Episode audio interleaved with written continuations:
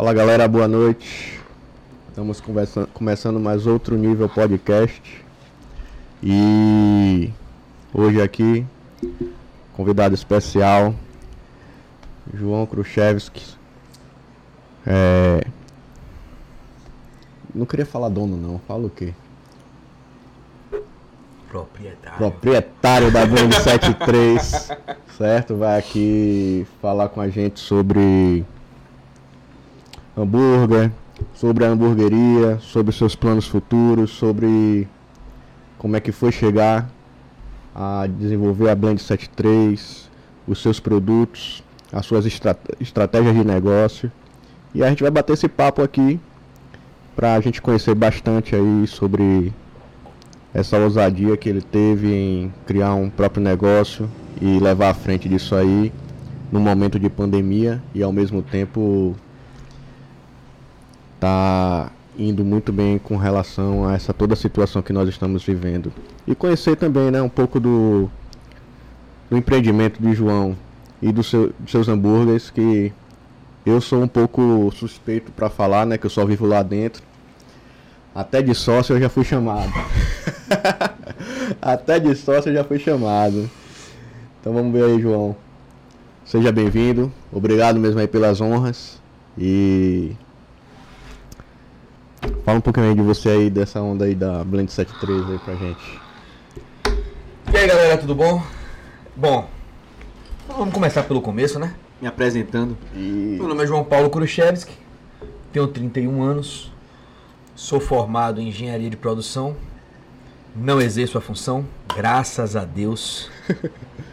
Inclusive, encho a boca pra dizer, eu nunca fui buscar meu diploma. formou quando, João? Cara, eu me formei em final de 2018. É, a parte burocrática toda feita no início de 2019. Eu formo no final de 2018. Cheguei a estagiar na área, cheguei a pensar em atuar, é, comecei a elaborar alguns projetos junto com a colega minha que formou comigo. Só que assim, na verdade, já estava tudo engatilhado para eu ir para outro ramo. Eu lembro que meu orientador de mestrado sempre falava: você nasceu para ser dono, você não nasceu para ser mandado. Você tem ideia demais para executar, as pessoas não vão fazer por verba ou por não achar que é correto e você vai ficar frustrado. Você nasceu para ser dono de alguma coisa. Você precisa mandar em você. E hoje eu vejo que ele estava muito certo. Eu preciso mandar em mim. Eu preciso decidir o que fazer, meu caminho, senão não tenho paz. Então, 2021 e até hoje você não foi buscar seu diploma. Rapaz, e nem vai. Rapaz, não é que eu não vá. É que o tempo foi passando. Aí veio uma pandemia, aí a UESC fechou. Até o momento não fez falta. Eu acho que em determinado momento eu falei, rapaz, ó, tem um diploma pra eu buscar. Minha mãe levou uns 20 anos pra buscar o diploma dela. Vai estar lá, né? Vai tá lá. Vai estar lá. É, Tá guardado. Vai estar lá. Às vezes melhor do que comigo. É. Mas beleza, antes da gente continuar nosso papo aqui, deixa eu falar dos nossos patrocinadores de hoje, certo? Desse episódio. Esse episódio hoje vai estar patrocinado pelo meu aplicativo Delivery, que a gente vai estar aqui. Quem ainda não possui o seu Delivery para funcionar e quiser um aplicativo, tá aí para escolher aí esse aplicativo Delivery aí para poder fazer parte do seu negócio e alavancar aí seu, seu delivery, certo? É, nós temos também eu, Franz Greza Tatu, estamos patrocinando hoje aqui este evento. E pensou em tatuagem? Procura a gente aí no Instagram, arroba Franz e aí vocês vão ter tatuagem de qualidade e a preços que vocês vão justos para o trabalho de vocês, certo?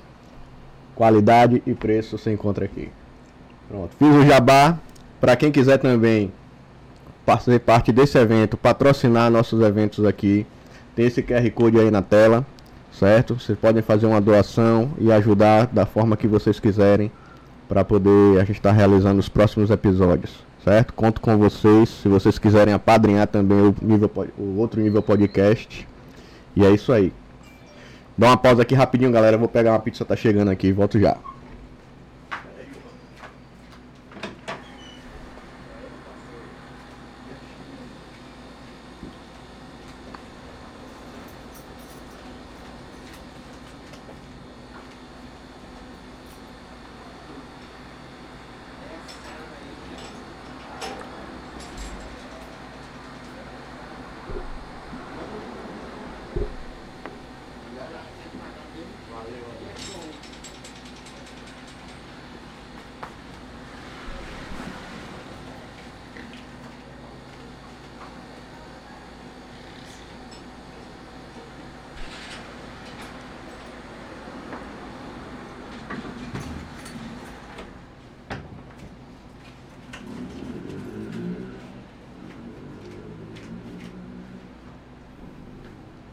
Vamos lá, tem espaço aqui. A gente se arranja. A gente se vira aí. Vamos lá. Então vamos lá, João. É... Voltando aqui, né? Então como é que foi? Eu, a gente já conversou um pouco no meio dos jogos do Magic e tal, aí a gente conversava sobre hambúrguer, soltava um pouco sobre hambúrguer e tal, e você falava, não, eu vou abrir uma hambúrgueria, tô afim de fazer isso aí. Mas diz aí, esse estalo assim, quero fazer e realizar isso aí, como é que foi isso aí? Bom, primeiro de tudo não foi bem um estalo, foi um processo, foi um parto. Sim, Foi um parto. É... Como falei pra você, sou formado, não exerço. Não gostava do que estudava, não queria muito ser aquilo. Na verdade, eu não sabia nem muito bem o que era aquilo. Aproveitar para dar minha alfinetada aqui. Hoje, as universidades públicas formam é, profissionais da educação. Eles, eles formam a pessoa, encaminham para o mestrado. O profissional vai para o mercado de trabalho muito despreparado para atuar no mercado de trabalho. Então eu estava muito perdido. Fora a experiência que eu tive no estágio, eu não me sentia seguro em mais nada. Era como uma folha em branco, a verdade é essa. Lógico, eu trouxe conhecimentos da faculdade que hoje estou conseguindo aplicar de uma forma ou de outra na Blend 73. Mas foi um parto, não foi um estalo. E como surge a Blend nisso? Bom, eu tinha em minha- minhas mãos dois pontos comerciais e eu precisava escolher um dos dois. Ou utilizar os dois, caso eu viesse com a ideia de negócio que utilizasse bem um espaço de 40 metros quadrados e outro de 37. Só que esses espaços, é, um, ambos na Travessa Santa Clara, perto do cinema, que é onde fica a Blend. A Blend voltada para a Avenida Soares Lopes. Então, naturalmente, um espaço que funciona melhor à noite e o outro voltado para Visconde de Mauá, que teoricamente funciona melhor de dia. de dia. Eu tinha um espaço, dois, era pequeno. Então o que é que eu precisava? Eu precisava de um modelo de negócio rentável para o dia ou para a noite. Caso eu viesse com um modelo de negócio rentável para o dia, eu tinha que trabalhar dentro de 40 metros quadrados. Caso eu viesse com um modelo de negócio rentável para a noite, eu tinha que trabalhar dentro de 37 metros quadrados. Na época, eu ficava muito na cabeça, pô, mas Ilhéus é foda, colocar um negócio em Ilhéus. Ilhéus é uma cidade que quase nada vai pra frente. Como eu tava enganado, velho. É, talvez essa mentalidade que eu tinha, e hoje eu penso exatamente o oposto, é, perdura na cabeça de muitas pessoas e elas são levadas a acreditar que em Ilhéus nada dá certo. Dá certo, Dá, dá. dá muito certo. Agora você precisa saber fazer. Isso. Você precisa saber fazer. Então eu tinha um medo muito grande. Então eu tinha uma série de etapas a vencer para a implantação de um negócio, mas um medo gigantesco que eu tinha que nunca tinha sido dono de nada, não sabia como era gerir um negócio, não sabia o que fazer, não sabia se os clientes iam abraçar. E a Blend vai nascendo desse processo lento de, de amadurecimento meu também e que aos poucos eu vou vencendo o medo e, e- percebendo, não, eu tenho um negócio diferente aqui. Eu, eu tenho uma ferramenta que dá certo. Aos poucos a gente foi concluindo que o certo era a comida, que negócio de alimentação você tinha uma série de custos e tudo mais, mas tinha um giro rápido e que dava para fazer dinheiro com isso. Agora você ia ser mais um? Eu nunca quis ser É, mais um. não, não tem que ter o diferencial, não ser aquele que aqui às vezes aqui acontece de abrir o álbum e você vê que a galera Comparece no comparece no começo e tal, e aí cria aquela expectativa, pô, aquele negócio dá certo. Então, aí começa a abrir uns outros um do lado do outro. E você vê os negócios depois mais tarde fechando, né? Eu vou até comentar esse ponto depois.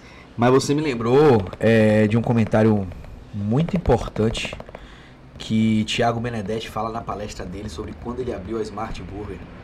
Hum. Ele mete uma puta loja de 90 lugares que fica lotada durante um ano. E depois de um ano, as pessoas entendem que ele era mais caro que o McDonald's e servia a mesma coisa. Então ele começa a perder os clientes. E aí ele parte, isso a Smart tem 10 anos, ele parte em busca de conhecimento de como melhorar o próprio hambúrguer para ele não ser mais um. E a loja dele voltar a ficar cheia e justificar os preços que ele cobrava. Hoje a Smart é um fenômeno. Ele tem, se eu não me engano, três lojas, fechou com um grupo de milionários para abrir cinco unidades em São Paulo, os caras queriam 10. Ele freou cinco. Ele é dono da Beef Boutique, então ele fornece blend para várias hamburguerias paulistas. O cara é um fenômeno. Mas ele ralou muito e aprendeu apanhando. Eu lembrei dessa história justamente porque o cara vai e abre um negócio, um fala assim, pô, dá certo. Aí todo mundo vai e abre igual. Isso. Aí todo mundo busca E se abrir. todo mundo for abrir e nenhum conseguir ser igual? Porque você tá sempre um passo à frente. É, se tivesse um diferencial, mas a gente via a questão disso, de ser igual. Abrir uma. um, vamos supor, aqueles salgados de um real. Todo mundo quer ser salvado. Sai um bocado um do lado do outro. Resultado. Hoje, Todos quebram. é, hoje não tem. Você vê que não tem aquela, aquele boom, aquela Qual é a quantidade. grande diferença entre o que eu pensava que era empreender Ilhéus e o que realmente é empreender Ilhéus? Eu acho que o primeiro grande empreendimento que veio mostrar isso pra gente foi o Boteco do Posto. Sim. Que chegaram, fizeram uma senhora estrutura num local que até então, lógico, quem a- acompanha a prospecção de terreno e sabe que vai subir prédio sabia que ia bombar, mas ainda não era o local do público. Ele vai lá abre um senhor negócio, num senhor local, que até então não era um senhor local, e mostra que Ilhéus tem sim espaço para fazer diferente. Tem. Aí eu lhe pergunto, vai querer gente chegar e abrir um boteco do posto igual? Não vai, amigo, porque não vai ter capital pra isso. Ah, eu vou fazer o que o boteco do posto faz, você vai quebrar.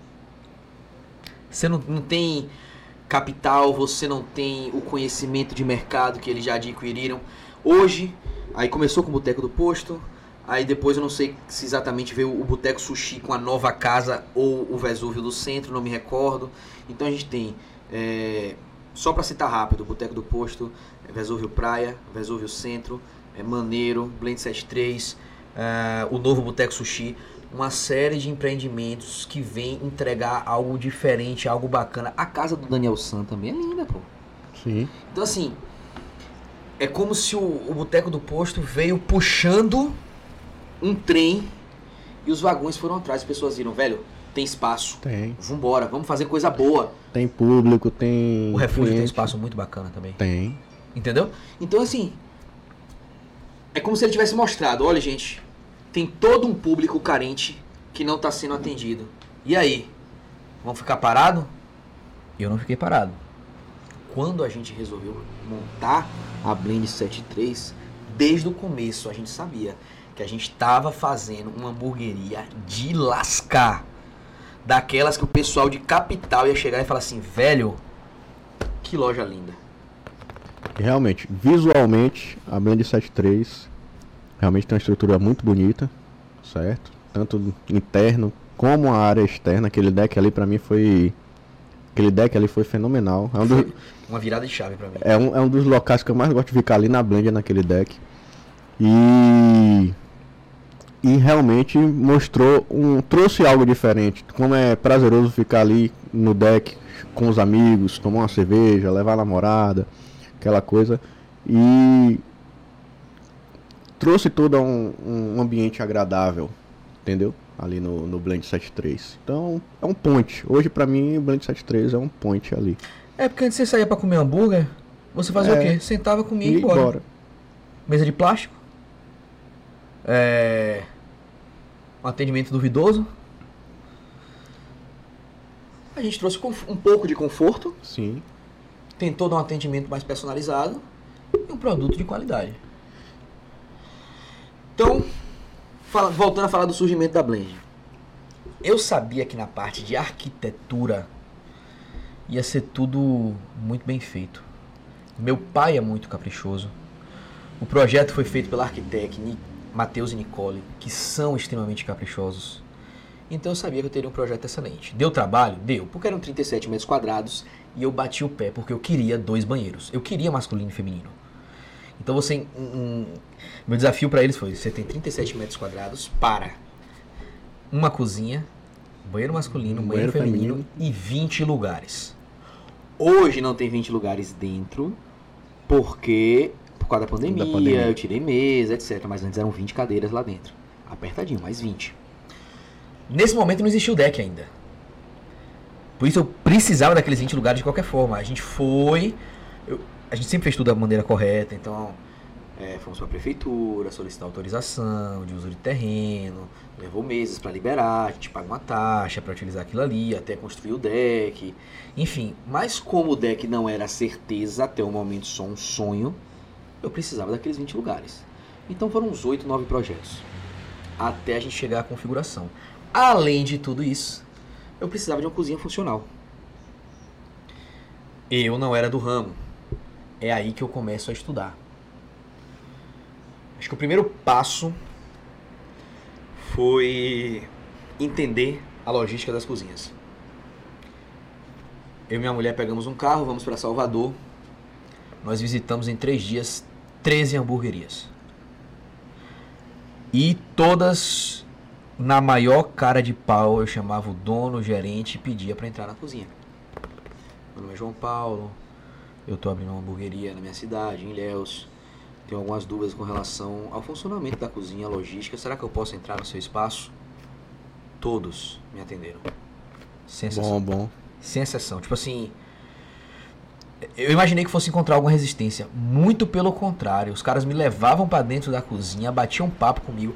Eu lembro que no Casola mesmo, o, o gerente que me atendeu, pra quem não conhece o Casola, fica na Pituba, é um espaço muito agradável. O gerente que me atendeu, nossa, o cara um gentleman.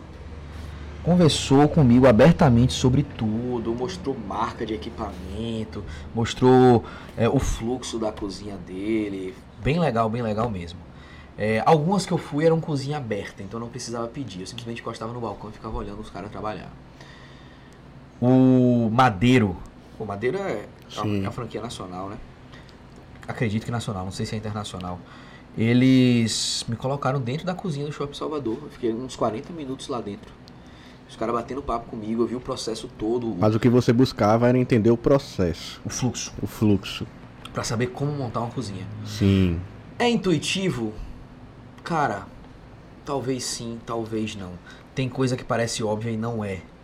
É, Hoje eu vejo três modelos de cozinha possíveis para uma hamburgueria e consigo aplicar os três rapidamente. É, Na época eu não via. É Esse ti- tipo de template foi o que fez o McDonald's ser um fast food, né, de renome e se tornar franquia. Exatamente. Porque assim, é, esse é um detalhe simples e que vai determinar a eficiência do seu trabalho. Você tá aqui trabalhando. Cadê o molho de não sei o que? Tá não sei aonde. Vai você buscar? Não, o molho tem que estar ali na sua mão. Os molhos que a chapa usa estão na mão da chapa, o queijo está na mão da chapa, tudo na mão da, da chapa, da montagem, da fritadeira. Tudo que eles precisarem tem que estar à mão. Digamos que você ganhe 5 segundos em cada etapa do processo. Vamos dizer que o processo todo tem 20. É, ou, perdão, tem 5 etapas, por exemplo. Vamos dizer que você vai soltar um pedido com fritura, é, uma batata, um hambúrguer, grelha, mais uma selagem de pão, mais a montagem, mais embalagem. Vamos botar cada um desses como um processo. E por causa disso você ganhou 5 segundos em cada um. Você está ganhando 25 segundos em um pedido.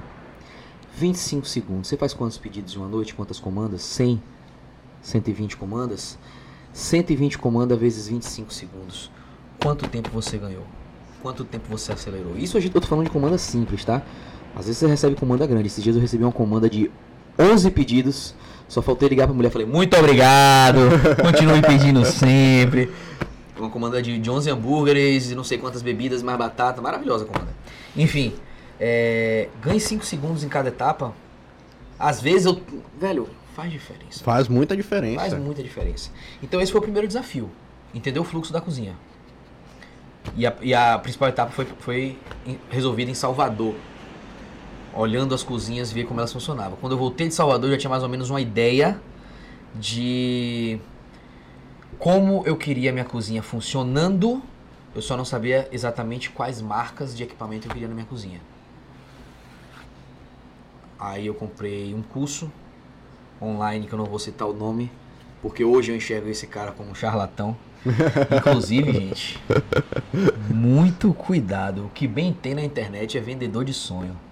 Nossa, eu abro o Instagram, é fique rico rápido. É. Fique rico sem sair de casa. Venha pro mercado financeiro. Se fosse fácil, tava todo mundo rico. Hoje, eu só acredito em uma forma de ganhar dinheiro. Trabalho. Trabalho, é. Só. Enfim, comprei um curso, olhei o curso do cara, fraquíssimo, mas ainda fraquíssimo, eu era tão verde que me ajudou a elucidar algumas coisas. Sim. Nesse momento, é, em paralelo ao estudo da, da logística da cozinha e dos equipamentos, eu começo a treinar a fazer hambúrguer, porque eu não sabia fazer hambúrguer, velho. Não sabia, não dava Ah, certo. eu achava que você já tinha. Já praticava, já. Já brincava assim de fazer seu nada, hambúrguer. Nada, nada, nada, nada. Esse não foi um empreendimento que surgiu por amor ao hambúrguer. Esse foi um empreendimento que surgiu da ideia de monetizar um espaço físico. É extremamente profissional, velho.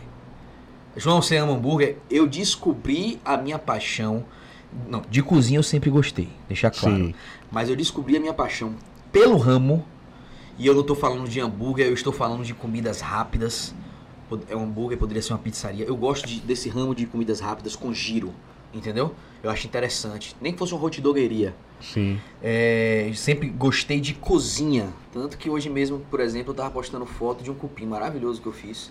Porque hoje é quarta-feira, minha folga, eu tenho tempo de cozinhar com calma. Mas o amor pelo hambúrguer, não. Ele surgiu à medida que eu fui aprendendo e descobrindo como fazer. Eu não conseguia chegar num bom hambúrguer. Minha carne cozinhava. Isso oito meses antes de abrir a loja. Não tinha um produto. Tanto quando eu fui pro Casola conversar com o cara, ele, sim, mas e aí? Como é que tá seu projeto? Eu falei, não, projeto. Aí eu falei do projeto arquitetônico. Ele, não. A arquitetura você se vira, a arquitetura é, É. a capa do negócio. É. Você pode ter uma loja bonita, pode ter uma loja feia, e ambas podem funcionar. Eu quero saber Projeto- como tá o seu produto. produto, Na hora é. eu calei. Falei, tá indo. Não tava, irmão. Não tá- Não tava indo, eu tava fazendo hambúrguer na churrasqueira porque é mais fácil. Mas na chapa não ia. Fui evoluindo e aprendendo, não era problema de blend, não era nada disso. Era só uma questão de temperatura. À medida que eu fui estudando, fui descobrindo a temperatura certa para se fazer cada tipo de hambúrguer. Alto, baixo, smash, cada um tem a temperatura certa. Eu não tava na temperatura certa. Nunca ia conseguir fazer um bom hambúrguer. À medida que eu evoluí e cheguei no ponto certo das carnes, eu comecei a testar combinações. Eu sempre gostei de coisas inusitadas. Daí o primeiro cardápio da Blend, porque ele era tão original. A gente adotou o slogan A Mistura Perfeita. Eu misturava o clássico com o inusitado. Essa era a minha mistura perfeita. E era uma, é, um, é um diferencial que a gente vê no hambúrguer de vocês. Essa mistura, seja no blend, seja no, no molho, seja os ingredientes do hambúrguer, certo? Eu, particularmente, eu sou fã dos agridoces, certo? Então, Já se despediu do terroir? já. Vai sair. Mas eu quero ver quando é que volta o, o viaduto catalão. Mas enfim, eu sempre fui fã do- dos agridoces e você chega num, num ponto que é bem legal. Não é, não é aquele hambúrguer doce e você não, não é o salgado, você atinge o ponto É certo um equilíbrio. um equilíbrio legal. Até quando você bota aquele lance do queijo, que é muito mais salgado, que é tal, não sei o que, você atinge e neutraliza. Então, eu sou fã do agridoce, certo? Então, mas o também sou fã dos smashes. Eu experimentei o seu clássico. Fiquei viciado no clássico, certo? Apesar que eu gosto do É simples e objetivo. É o que um hambúrguer Isso. precisa ter: uma carne boa, um pão bom, um queijo bom. E assim, como ele é mais simples, a carne acaba se destacando mais. Isso. Hoje também eu tô, eu tô na minha fase do clássico. Eu só tô comendo clássico. Eu também viciei no clássico. E dos smashes lá e os salgados que eu curto também pra caramba, desde aquele dia que a gente experimentou, é o Boa Vista. É, o Boa Vista é um fenômeno de É. Boa Vista, Vende, vende, vende. Eu acho que no dia que eu falar assim, gente, eu vou tirar o Boa Vista do cardápio, manda vai, me dar uma surra. é, vai ser complicado. Aí eu tomo uma surra. Então, é... a gente fez essa mistura, essa brincadeira. Isso tudo começa a surgir antes de eu ir pra São Paulo. São Paulo foi a primeira grande É, virada de você, chave. deu uma, você deu uma viagem pra poder o quê? Cara, A- viajei- aprimorar seu conhecimento na Viajei área. muito. Ó, é, Tem até um episódio interessante que eu vou aproveitar pra contar aqui.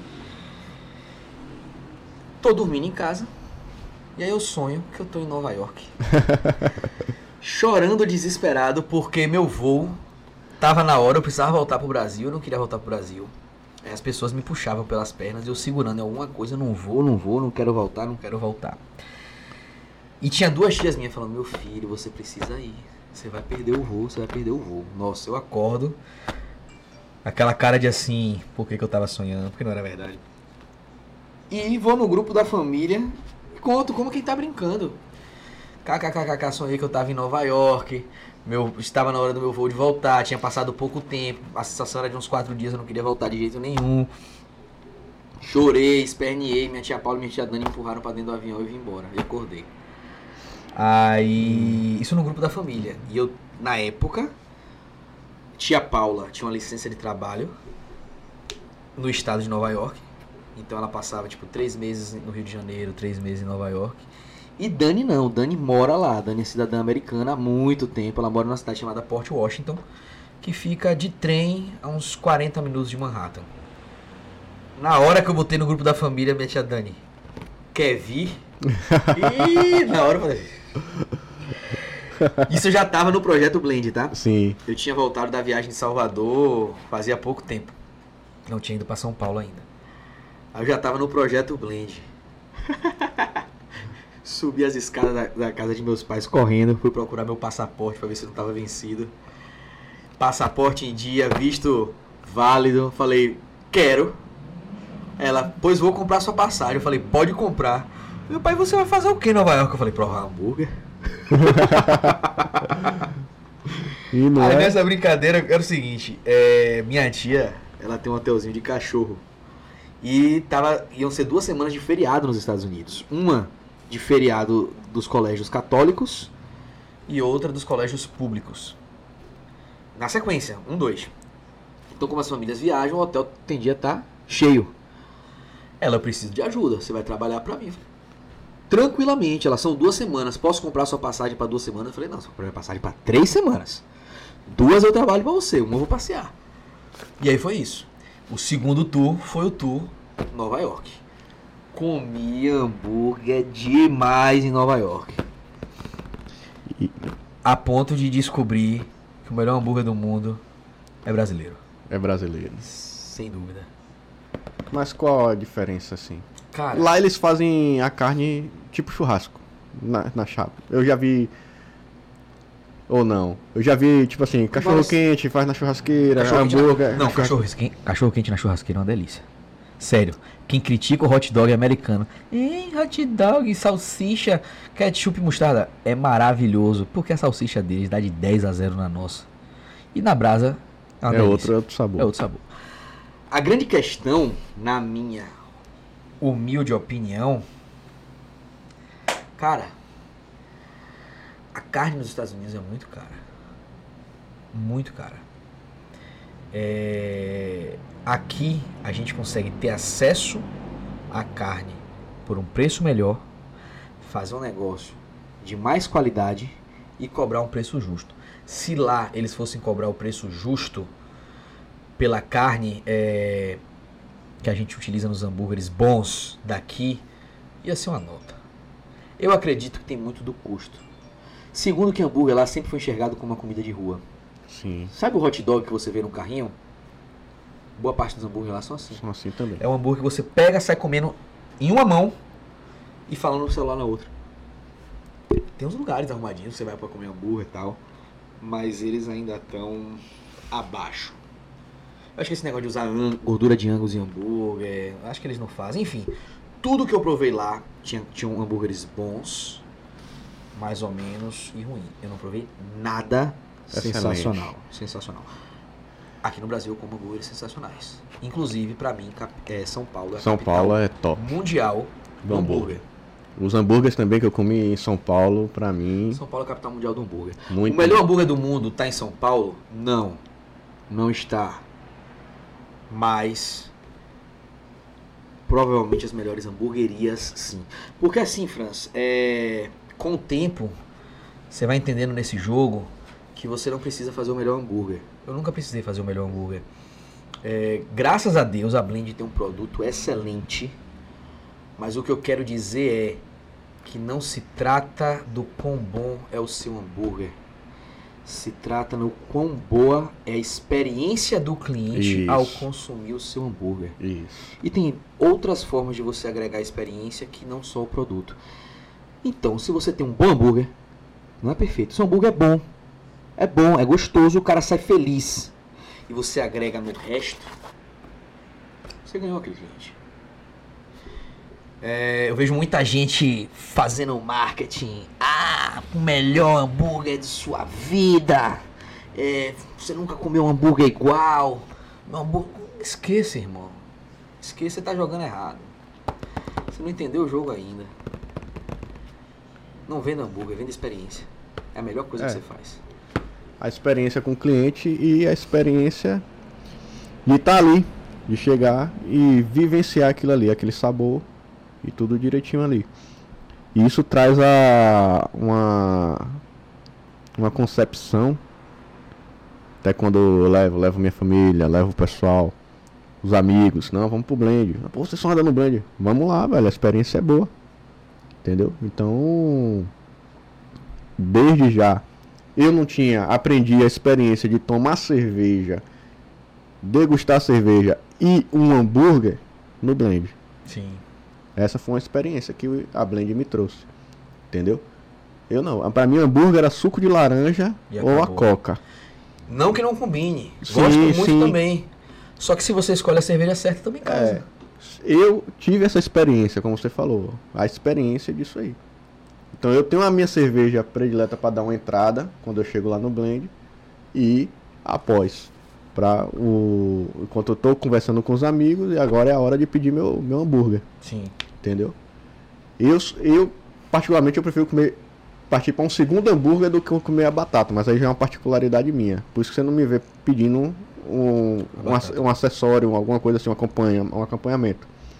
Então, o hambúrguer para mim é a alma do negócio ali e fazer ele combinar com as cervejas que você tem também foi muito bom, foi uma experiência muito boa. Entendeu? Então, viajou para ter conhecimentos, melhorar os conhecimentos dos hambúrgueres Sim. Essas foram as duas primeiras viagens. e Rolaram mais algumas. foi para fora. Não, minha última Aí. viagem pra fora foi pros Estados Unidos. Depois começou num ritmo de trabalho alucinante, porque depois é, veio São Paulo, depois de São Paulo, obra, obra, obra, inauguração, pandemia e, meu filho, só vim viajar semana passada. E um, um ponto, um ponto, acho que você abriu em novembro, não é isso? Abrimos em 20 de novembro. 20 de novembro. E logo depois, pandemia. Porrada. Porrada, né, velho? Foi puxada. E aí, tipo assim, foi um boom. O início ainda não tinha nada referente à pandemia, nada disso. Sim, eu consegui aproveitar o primeiro verão, Verão. graças a Deus capitalizei nele, senão a Blend não existia hoje não. Deu pra. Foi a reserva do verão que conseguiu me fazer sobreviver a ponto de eu reabrir em agosto. O que acontece? É...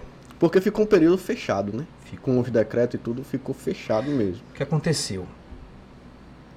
Quando eu abro a Blend, eu decido que eu vou operar exclusivamente presencial e só ia Eu fazer lembro o delivery disso, lembro. depois do verão. Eu falei, porra, é uma equipe nova. A cidade tá lotada. Nós vamos vender bem todos os dias. Olha como eu sou otimista. Nós vamos vender bem todos os dias. Se eu boto uma operação de delivery no meio de tudo isso, para uma galera que ainda está aprendendo a trabalhar, é, pode se tornar complicado. E como eu prezo a experiência, eu quero que o meu cliente da casa seja bem atendido. Gente, ó, tô falando de uma experiência gradativa do pessoal a aprender a lidar com o negócio, dos funcionários, tá? A ponto de se tornar fácil. Isso leva um tempo. Você, sei lá, você é o montador da blend. Até pegar o ritmo. né? Até pegar o ritmo, leva um tempo. É, não tô nem citando inauguração aqui, tá? Inauguração foi uma merda. Sempre é uma merda. Sempre é uma merda. Inauguração ninguém sabe o que tá fazendo. Aí você não sabe mexer no sistema. Cara, minha inauguração foi um pesadelo e foi um sucesso ao mesmo tempo. Eu vendi 155 hambúrgueres na minha abertura. Hoje, eu vendo 155 hambúrgueres com a mão nas costas. No dia foi um caos. É. Foi o caos, o caos. Assim, eu botava a mão na cabeça e falava, pelo amor de Deus, que merda eu vim fazer aqui. Não posso desistir porque é meu, mas vamos pra frente. E fui. E deu tudo certo. Mas, enfim. Vem verão, casa lotada, feirinha abriu. Do lado da feirinha tinha não sei quantos quiosques. Aí eu falei, cara, esses caras vão me prejudicar. Vão nada. Nada. Todo mundo ganhou dinheiro. Véi, é sério. Todo E mundo quem- ganhou dinheiro. E quem. E quem tá afim do hambúrguer, vai no hambúrguer. Não tem, não tem jeito. Hum, mas tinha umas três hamburguerias ali na frente. De quiosquezinho. Só que, velho, tinha muita gente na avenida. Tinha. Graças a Deus não tinha delivery no começo. Ia ser o caos. Tinha muita gente na avenida. A Blend vendeu um absurdo. O fato de, tipo, não ser aquela, aquele hambúrguer tradicional. Você partiu pro hambúrguer artesanal. E naquela época, não sei se você pegou o boom do hambúrguer artesanal, né? Eu acho que mais não. Mas não, né? Já foi, já, já a galera já tava ciente do que é um hambúrguer artesanal, né? Já. Acho que sim. Mas você trouxe um diferente. Um, diferenci, um diferencial dos outros. Eu acho que eu fui. Que aqui já tinha hambúrguer artesanal. Ó. Eu não quero entrar muito nesse mérito pra não ofender ninguém. Sim. Mas eu acho que essa preocupação com a logística que eu tive garantiu ao meu hambúrguer uma celeridade muito maior que as outras casas da época. Então eu entro no mercado de hambúrguer artesanal fornecendo ele com a velocidade de fast food. Isso. Isso que eu queria falar também. Pra mim, o hambúrguer mais rápido, mais en- entregue é o seu. Ilhéus. Toda. Toda Ilhéus. Não tem. Cara, a gente não é perfeito, mas a gente tá trabalhando pra ser. É... Eu acho que foi mais ou menos isso. Eu, eu vou tocar nesse ponto depois, porque isso tá nos meus projetos futuros. Mas enfim, vem o verão, a gente tenta entregar hambúrguer artesanal com velocidade de fast food. Em alguns momentos consegue, em outros não, pela equipe ser nova. Mas à medida que a equipe vai ficando, a experiência vai ficando cada vez mais rápida. Temos aquele verão sensacional de casa lotada. Eu falo, bom, fevereiro é hora do quê? Do delivery. Só que o delivery não surge da noite pro dia. Pro dia. O delivery é uma cultura. As pessoas vão descobrir você. Eu tinha feito muito dinheiro em cima de turista. O público da cidade ia começar a descobrir a Blend, descobrir que a Blend tinha delivery. Meu Instagram na época era péssimo. Eu não fazia ideia do que era um Instagram ou como trabalhar ele. É, Mas o. Falando em delivery, após os decretos liberarem apenas para delivery, eu me arrumei. não, então foi o inverso, então. Não foi. Por quê? Pelo que eu Não, eu achei que ia ajudar, tivesse ajudado o delivery, porque assim. Isso é algo, compra na internet, é algo de que já existe há muito tempo. Porém, a cidade aqui não tinha essa cultura de pedir ali na loja próxima pela internet. Entendeu? E nem a loja também tinha essa cultura de tipo assim, eu preciso estar na internet. Apesar que o e-commerce é anos daqui de tempo, né, que já existe. Eu abri a blend muito verde, assim, tipo, eu ter dado certo. Meu Deus do céu. Uh, não vou nem comentar. Foi, teve sorte. Teve sorte no meio. Teve sorte. Eu era muito verde, principalmente pra parte de marketing. Resultado. Como você falou, prefeitura libera para delivery, o que acontece? Eu me arrombo. Me arrombo com força. Eu não tinha um público de delivery. Foi o que eu falei aqui, sei lá, uns 5 minutos atrás. Uhum. Delivery é uma cultura que não se cria da noite por dia. Você vai ter que desenvolver o seu público de delivery, cativar. É muito mais fácil você ter é, os mesmos clientes pedindo novamente do que conquistar novos. E quando você não tem nenhum? Quando seu delivery é completamente novo, você faz o quê? Bom, essa é a minha história. Me arrombei, tentei ficar exclusivo no delivery, baixei as portas. Não tinha experiência, eu não tinha público suficiente. Nas minhas últimas semanas, eu faturei bem no fim de semana, mas a semana vinha sendo uma negação. Somado ao medo do Covid, a incerteza, a gente decide baixar as portas. 80 dias fechado. Achei que eu consegui. Tipo, chegou um momento assim que eu falei, cara, vou aproveitar. Desenvolvi um software de delivery. Fazer o boom. Consegui vender aqui em Salvador. Então, então assim, eu falei, pô, então o pessoal tá acostumando a, a, compra online. Então eu achei que realmente, como a procura do software foi crescendo, eu falei, caramba, então as empresas também estão se dando bem. E você disse que no seu delivery você não, no, no momento da pandemia Rapaz, não foi um bom. Eu me arrombei. Eu conheci outras empresas que cresceram nesse período. E muito. E empresas que nasceram. Né, pra empresas isso. que nasceram, todo mundo sambando É. na cara. Empresas que nasceram, empresas que cresceram, todo mundo se dando bem, só João se arrombando. João se quebrou. Hoje, essas empresas estão numa condição inferior à minha. Sim. Por outros motivos. Mas elas surfaram uma maré muito boa e digamos que não conseguiram observar o ponto em que a maré virou. Porque à medida que o delivery crescia, crescia também uma demanda reprimida para atendimento presencial. Isso. Que tava represada isso aí. Enquanto ainda tá todo mundo ali esperando, que ninguém aguentava mais ficar em casa. Então aquilo ali ainda, até hoje eu creio que ainda esteja assim represado, certo?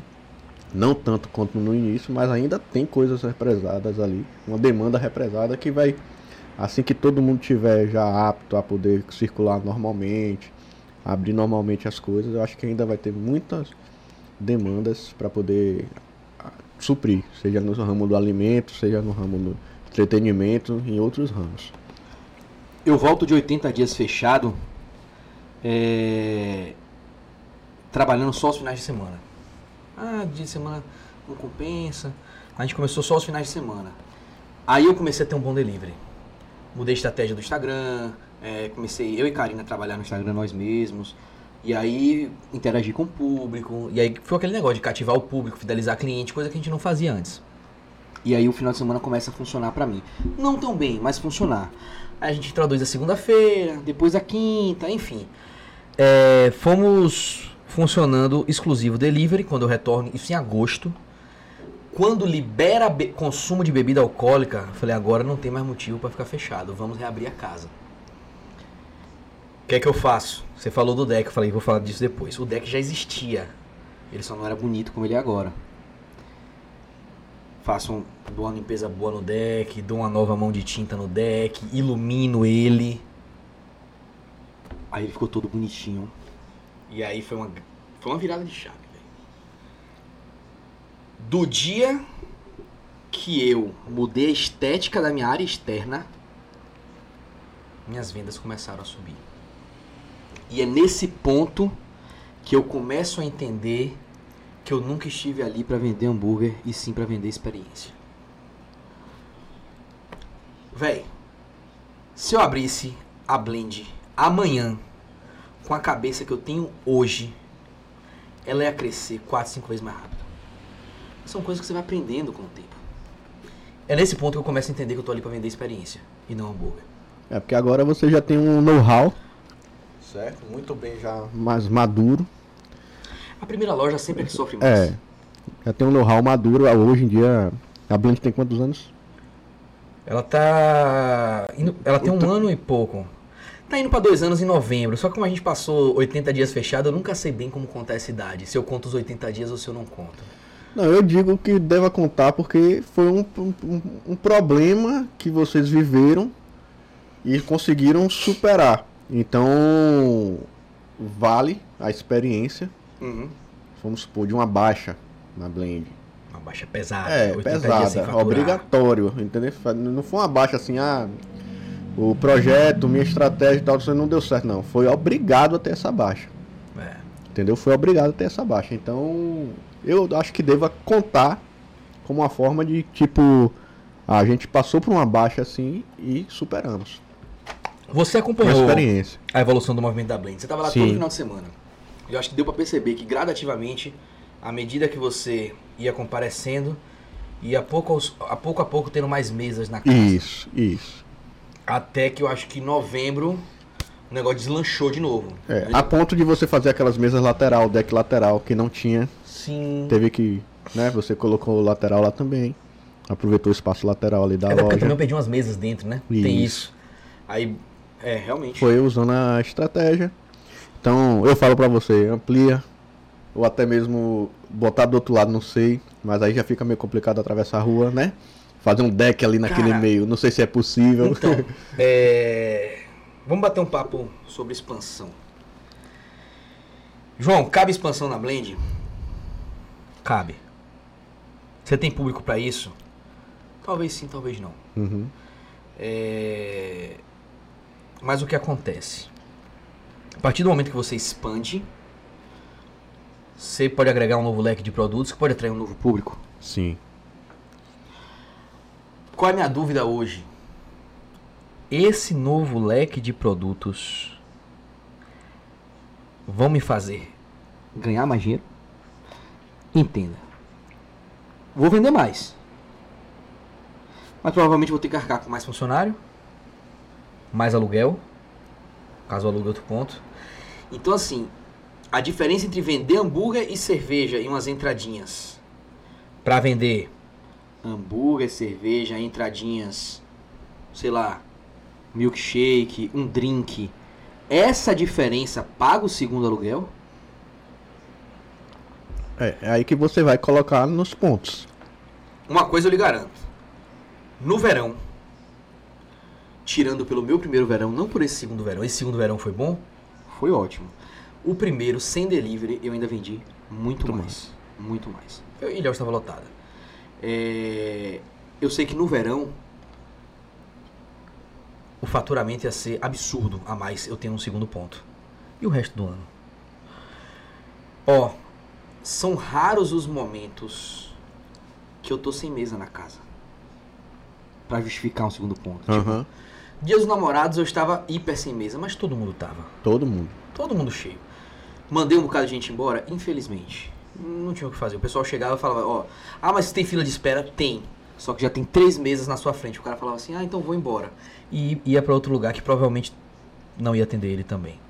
Não achava. Não achava, não tinha. Eu te rodei também, não Dia dos achei nada. namorados, Acabei lá em você pegando o meu delivery e levando se casa.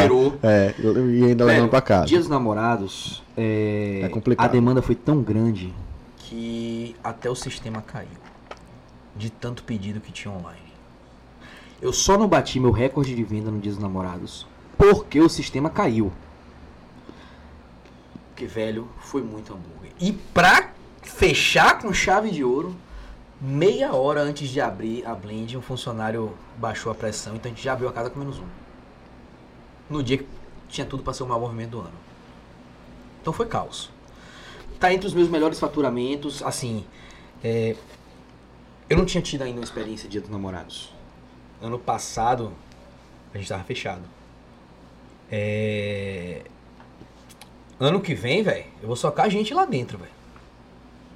Ah, você quer quantos extras de garçom? Mande três extras. Quero todo mundo bem atendido.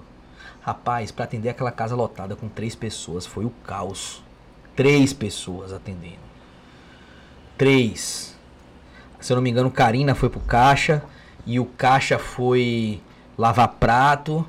O menino que fritava batata foi o que passou mal. Velho, foi confusão, velho. Mas no fim da noite deu tudo certo. Sensacional o Dia dos Namorados. Só preciso me preparar mais da próxima vez. Bom que conta como mais outra experiência, né? Porque geralmente falam que uma empresa é depois do segundo ano que aí tá tudo definido. Né? Você tá chegando é, no segundo ano. Eu acho que é um ano de maturidade. É. O segundo ano é um ano de maturidade. É, hoje eu tenho projetos que eu jamais pensei ter dentro da própria Blend. Hoje eu, eu tenho uma meta extremamente ousada Pra, e eu quero, tipo assim, daqui a cinco meses essa meta está é, o plano em atividade para proporcionar isso. Você hoje você tá no não tá mais com o cardápio que é o original que você iniciou. Não, não. Não, né? E os seus produtos iniciais, o que você tem assim a falar deles a respeito do quando você abriu com esse cardápio inicial de produtos, esse leque de produtos. E qual experiência você recebeu? Você apostou em determinado produto a respeito disso? Teve que acrescentar algum outro acompanhamento para poder você a um determinado produto e quem saiu? Vamos botar assim. Acho que é um pouco de tudo isso que você falou. Né? É, já fiz apostas erradas, já me enganei sobre produtos que eu achei que não ia vender. É, o cardápio original da Blend, o hambúrguer que menos vendia era o Terroir Santa Cruz. Com o passar do tempo. Já eu achei que ele era um. Com o passar do tempo a venda dele foi crescendo. É, é... Ele enfrenta uma barreira inicial a ser transposta relacionada a pessoas que olham e falam assim, uva dentro do hambúrguer. É. Quando ele supera essa barreira, ele começa a vender bem. Ele só começou a vender bem depois é, de uns dois meses de casa. Porque realmente, como eu falei, você trouxe uma, algumas novidades pro hambúrguer e a, o pessoal estava acostumado ao hambúrguer tradicional, aquele carne de disco, presunto, queijo, é, alface, tomate, milho verde e ovo. Era isso aí. E bacon. Certo? Aquele hambúrguer tradicional. Então você chega e traz um confite de uva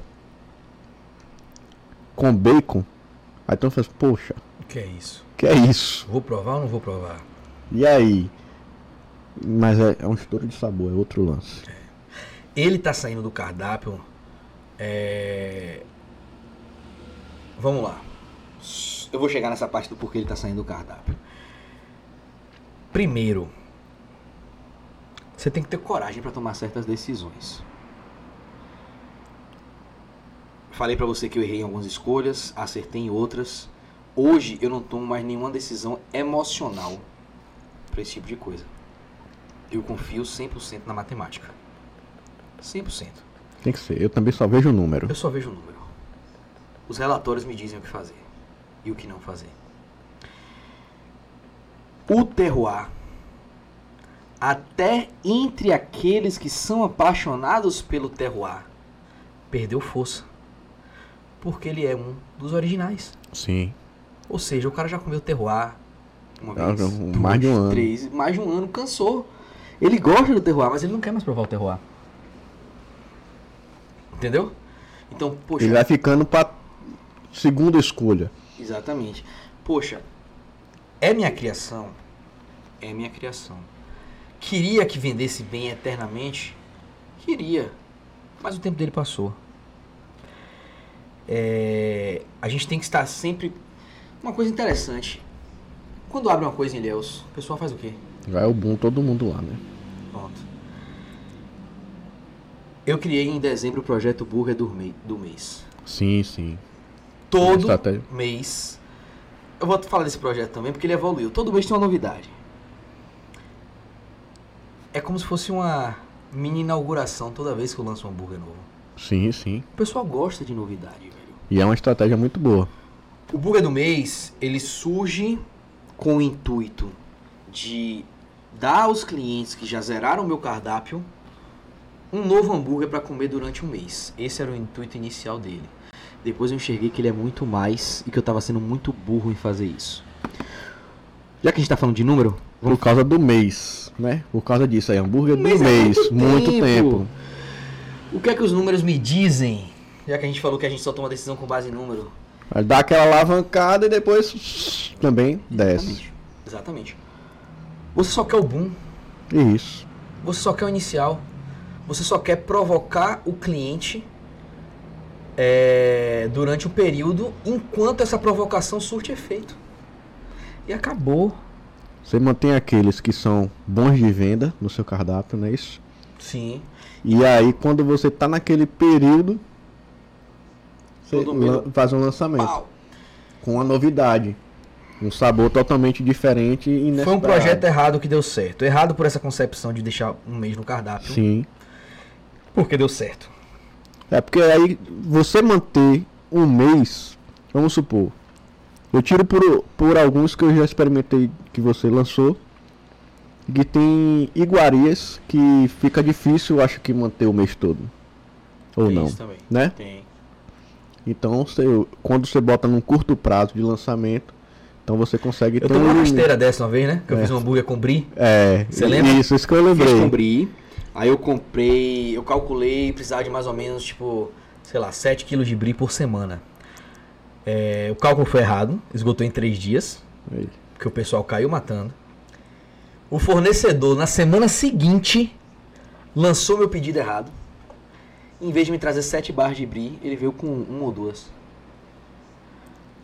Cara, não tinha como comprar na padaria. Brie é caro demais. Aí ele mandou mensagem pedindo desculpa. Eu falei, irmão, vou lhe falar uma coisa aqui e eu sou homem de uma palavra só. Você nunca mais vende nada pra mim. Ele, não, velho, você nunca mais vende nada pra mim. Você pode chegar com um produto de graça que seu produto não entra mais na minha loja. Velho, eu sou chato pra caralho. Quando eu, quando eu enteso com uma coisa, nunca mais. E digo mais. Se esse cara vendia pra outras pessoas em Ilhéus, ô meu irmão, vende mais não. Vende mais não, né? Vende mais não, porque eu, con- eu contei a história pra todo mundo, dando nome aos bois. E aí parecia assim, porra, mas ele, ele errou, lançou meu pedido errado tem duas semanas. Ah, mas ele lançou meu pedido errado tem três semanas. O cara errava o pedido de todo mundo, velho.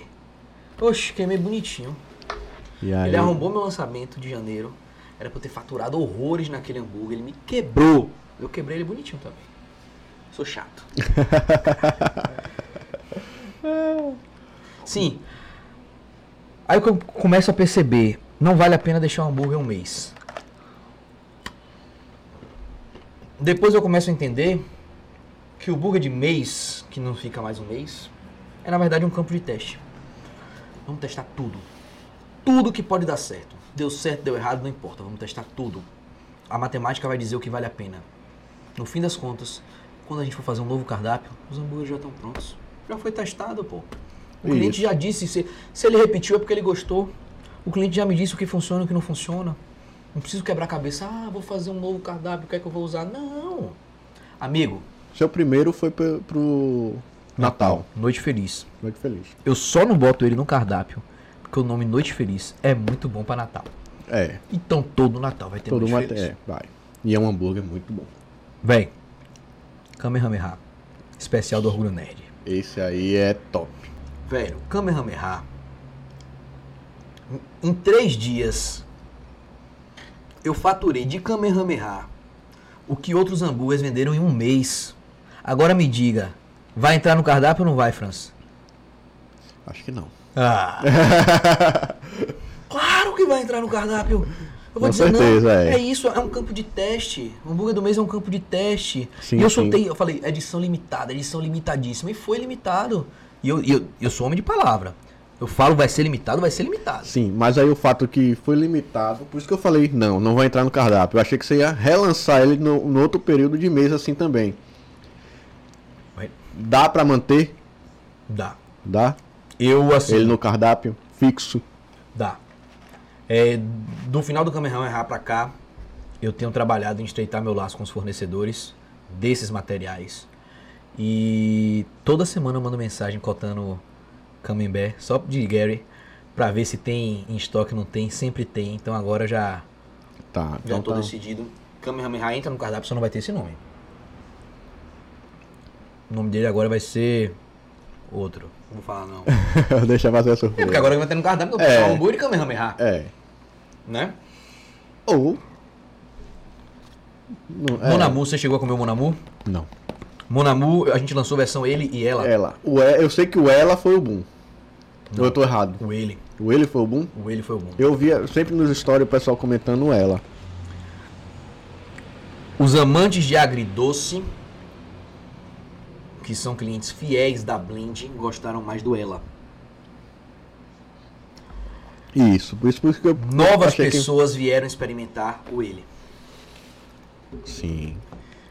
Porque o ele era gigante. É. E véi, tem uns monstrinhos que comem na blend. Que pra matar a fome de um cara daquele dá trabalho, viu? É, o- ele era grande. Ele era grande. E os caras foram no ele porque era grande. E ele era muito grande. Os dois venderam muito bem. Os dois. O ele um pouco melhor. É... Já eu tinha pensado sucesso que o ela tinha sido do melhor. Monamu corroborou pra afirmar o Kamehameha no cardápio. Que o conceito é o Sim. mesmo. Parecido. É o Queijo, queijo, de massa mole empanado. Isso.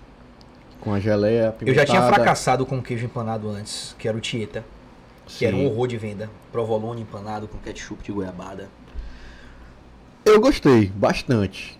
mas vendia mal. É, eu gostei bastante. Eu acho que o ketchup de goiabada foi que.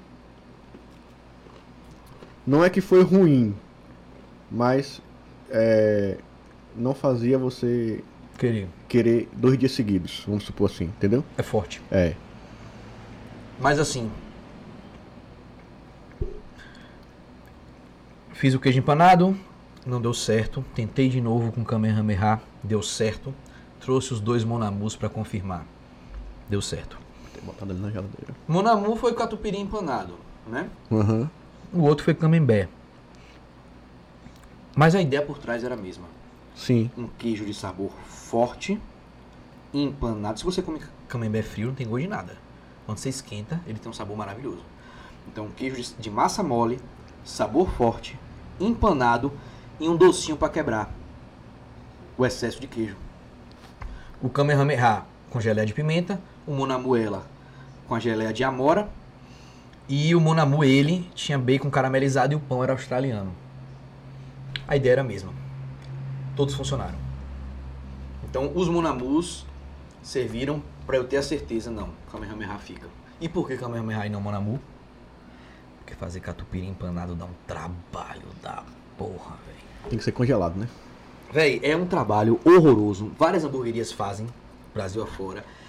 Tem hamburgueria que é o campeão de venda e eu tenho pena desses caras, velho. Sinceramente, uma hamburgueria que tem um hambúrguer de catupiry empanado como campeão de venda, ela tem um funcionário só pra isso, velho. Deve ter. Assim como tem hamburgueria aí que tem um funcionário só pro suco de laranja.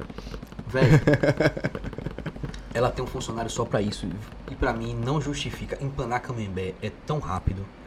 Tão rápido. Ele é mais sólido que o. Ele, ele- ele é um queijo maçudo. Mais sólido que o catupiry. Ele é um queijo maçudo. Você pega, empana, acabou. Quando vai pra fritadeira, aquele.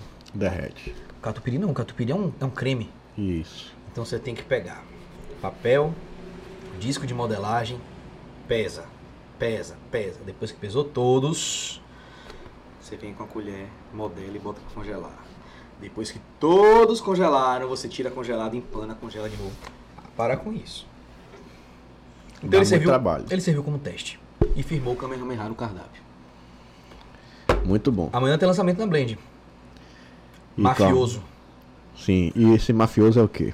Pão branco, carne de 160 gramas, requeijão de gorgonzola, que já foi testado e aprovado no, no passado. E a gente O- volta à mesma ideia do Kamehameha sendo reforçado pelo Monamu.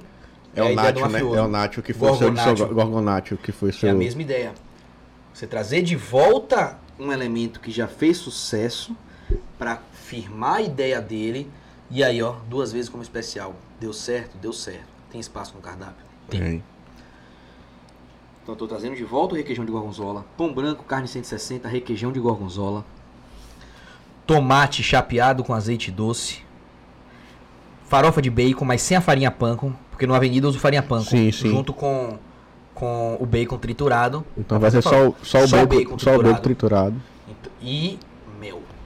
Velho, É, eu gostei desse lance do mel. quando o mel cai em cima do tomate, do bacon e do gorgonzola, o equilíbrio é perfeito. É, gostei dessa ideia do mel. Eu testei três receitas ontem. É, Quando eu provei a de mel, eu falei, véi, é com mel. Não tá pronto, mas vamos trabalhar nessa ideia com mel. Aí a gente fez mais uns testes e chegou no, no resultado final. Lança, lança quando ele? Amanhã. Amanhã? Quinta-feira, na Blend 73, mafioso. Então amanhã, não esquece.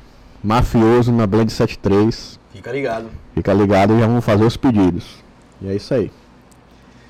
Então, lançamento amanhã. Mantendo os cardápios. Alguns saíram outros. Vão sair três e entrar dois.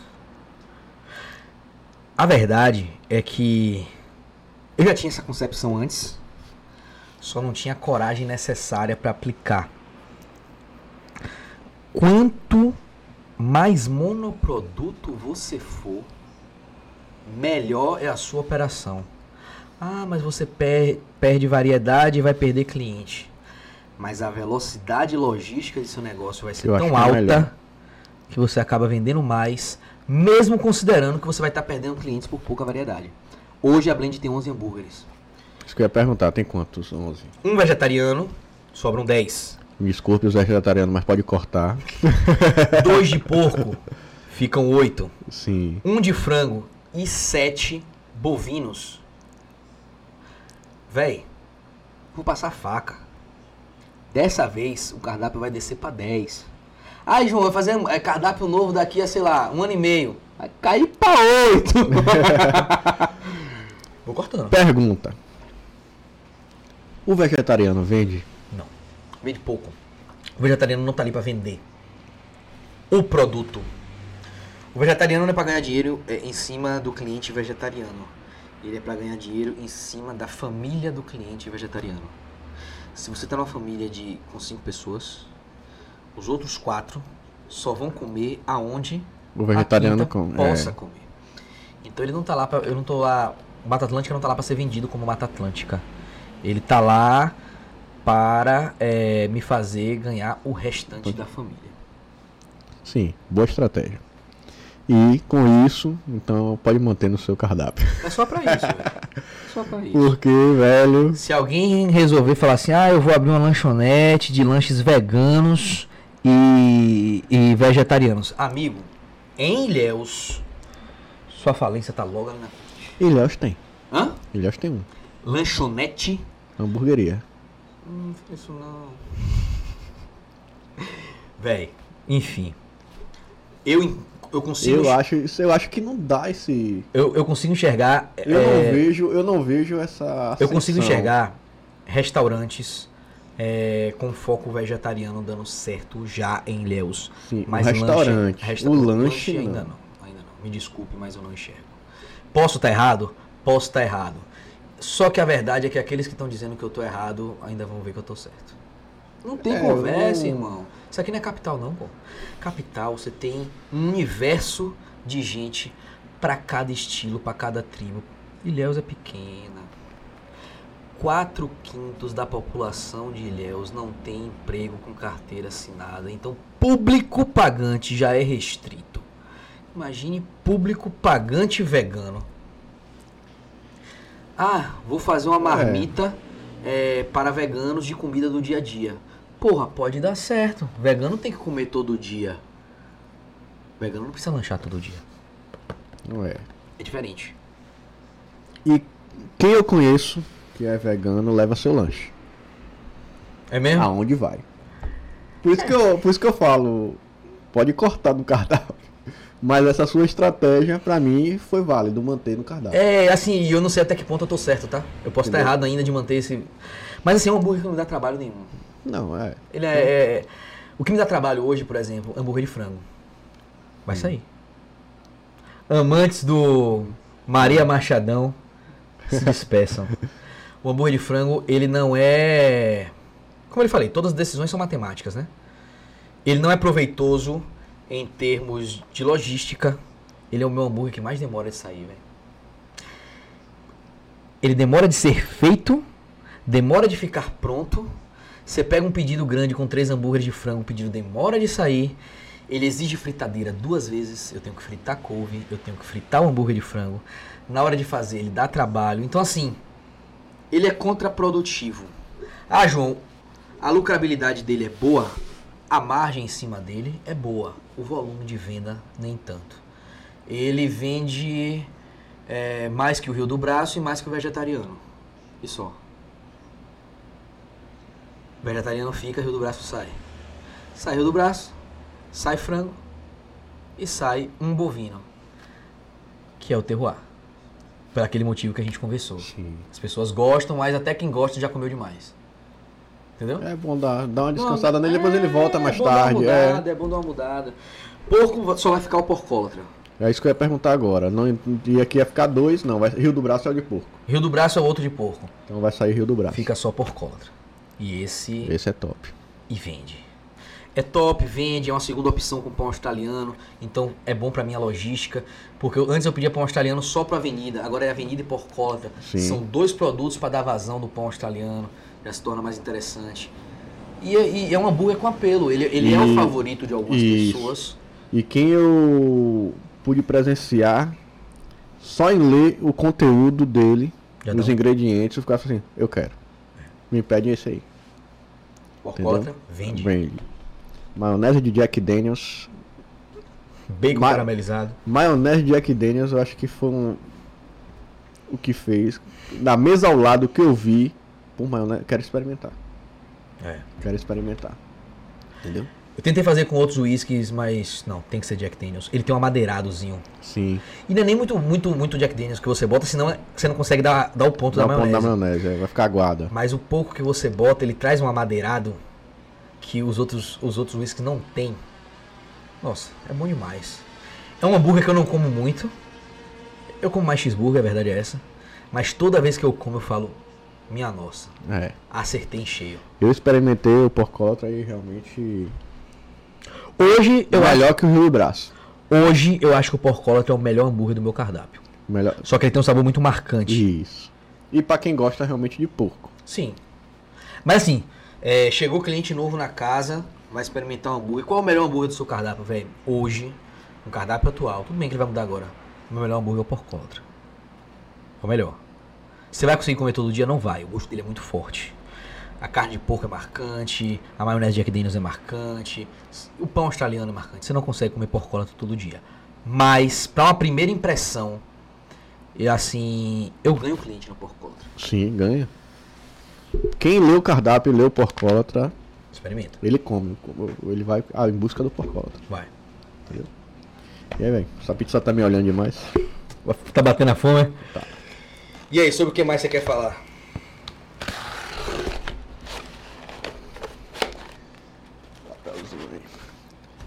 Então vamos lá. Vamos passar, quer passar pra parte de gestão? É bom, né? Bom, a gente já ir pra parte de gestão. Interessante. Eu sempre- é, eu sempre falei com você nas nossas conversas, né? Que eu sempre falei, você vai ter que sair do operacional e ir para as tomadas de decisão. E realmente acho que esses últimos tempos você É, eu, tá eu, mais nisso. eu tô fora da loja. Eu tô fora da loja. Eu não, não trabalho mais na Blend à noite. Você pode me ver na Blend ajudando uma mesa ou outra, mas assim, tipo, período de 10 minutos, 15 minutos, depois eu tô fora. Eu não trabalho mais na loja. É, Eu entendi que não é minha função. Isso. E eu sempre falei pra você, você precisa enxergar essa parte Como é que é? do, do estratégia, da estratégia, Como é que é da... editado pra você ver a ilha, você tem que sair da ilha? Acho que tem isso aí, tem. É um ditado assim, É né? assim, pra enxergar a ilha, você tem que sair isso. da ilha. É mais ou menos isso. Isso, mais ou menos isso. E aí você passa a enxergar a sua. O todo, né? O... E aí passar realmente a estar na parte estratégica da, da gestão do sua, da sua empresa. Foi a melhor coisa que eu fiz. Sair do operacional. É, Eu tinha um impasse. Porque quando a gente tá. Desculpa eu interromper um pouco. Mas quando a gente tá, como você.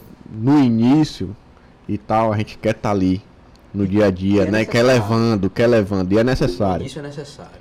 E aí agora já chegou no nível que você precisa de realmente estar só na, no gerencial, né? É aquilo, né? Cada dia que passa, minha equipe tá melhor. Eles. Acho que vai chegar um ponto que eu vou atrapalhar mais do que ajudar. Sim. Porque os caras fazem isso todo dia, eu não faço. Daqui a pouco eles estão melhor que eu em tudo. Já são melhor que eu em um bocado de coisa. Daqui a pouco eles estão melhor que eu em tudo. Então. É, chega uma hora que eu vou atrapalhar mais do que ajudar, velho. Não foi uma decisão fácil sair do operacional. Até porque o meu melhor vendedor era eu. Durante um bom tempo eu fui o melhor vendedor da Blend. Sim. É, Porque o pessoal também, quem vai lá, busca você também. é isso, Né, bicho. É porque assim, o pessoal chega. Cadê João? É. Quem tem meu número, manda o WhatsApp, desce aí. É, eu. Eu ó, João, desce aí, velho. E quem quer cerveja artesanal quer falar comigo. Por exemplo, eu tenho o Gil, que é uma excelente vendedora, mas ela não é bebedora de cerveja artesanal.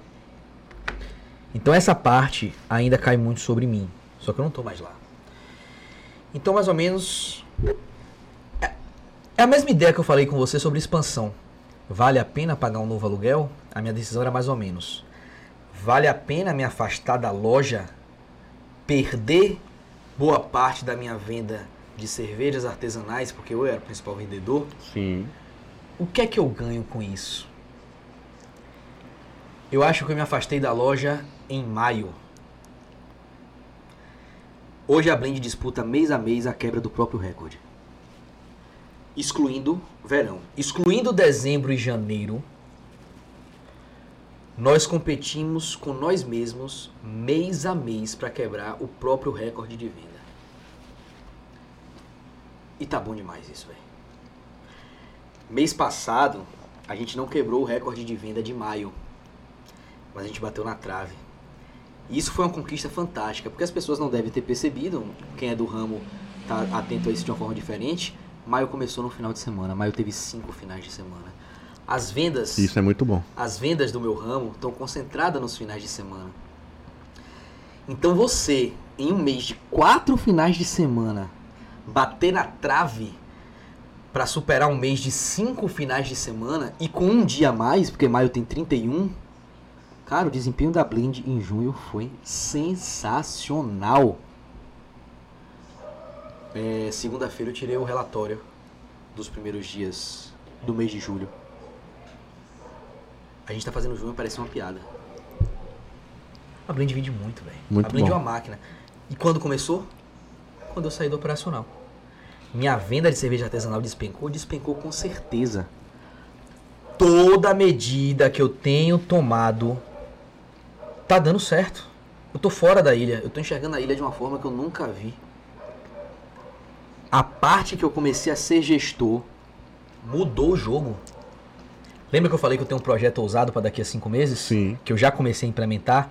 Eu não consigo fazer tudo de vez, porque primeiro eu demando de prazo de fornecedores. Segundo, eu demando de dinheiro capital que eu não tenho para fazer tudo de vez. Sim, sim. Quando chegar o verão, vai ser uma loucura. Vamos desconsiderar o verão. O verão é uma loucura. A casa vai estar cheia. Com fé em Deus vai estar cheia. Vai estar todo mundo vacinado aí, eu vou vender um bocado. Vamos considerar fevereiro. A partir de fevereiro, quem comer Blend 73 não come mais outra hamburgueria. Essa é minha meta. Fidelização total do cliente delivery. É uma meta, é, é- é uma meta controversa. Por quê? Qual a tendência do mercado nacional hoje? Crescimento de salão de atendimento presencial, enfraquecimento do delivery. Porém, sempre vai existir delivery. Hum, Não tem o que discutir. Sempre vai. Eu percebi que a minha quantidade de reposts era muito maior na casa da Blend do, que, Delivery. em delivery. Por quê? Porque na casa eu entregava experiência e no Isso. delivery eu vendia hambúrguer. É. Nossa meta agora é entregar experiência no delivery. Velho, tô tomando uma série de medidas. Quero melhorar a experiência na casa também. Eu não preciso, de, por exemplo, eh, da quantidade de funcionários que eu tenho a partir da semana que vem.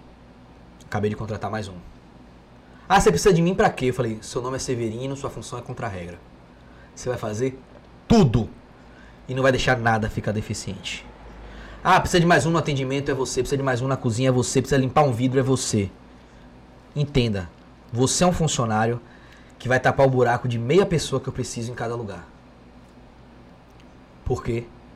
Porque eu quero que o cliente tenha Uma uma experiência. experiência perfeita na casa, até nos dias que a casa está vazia.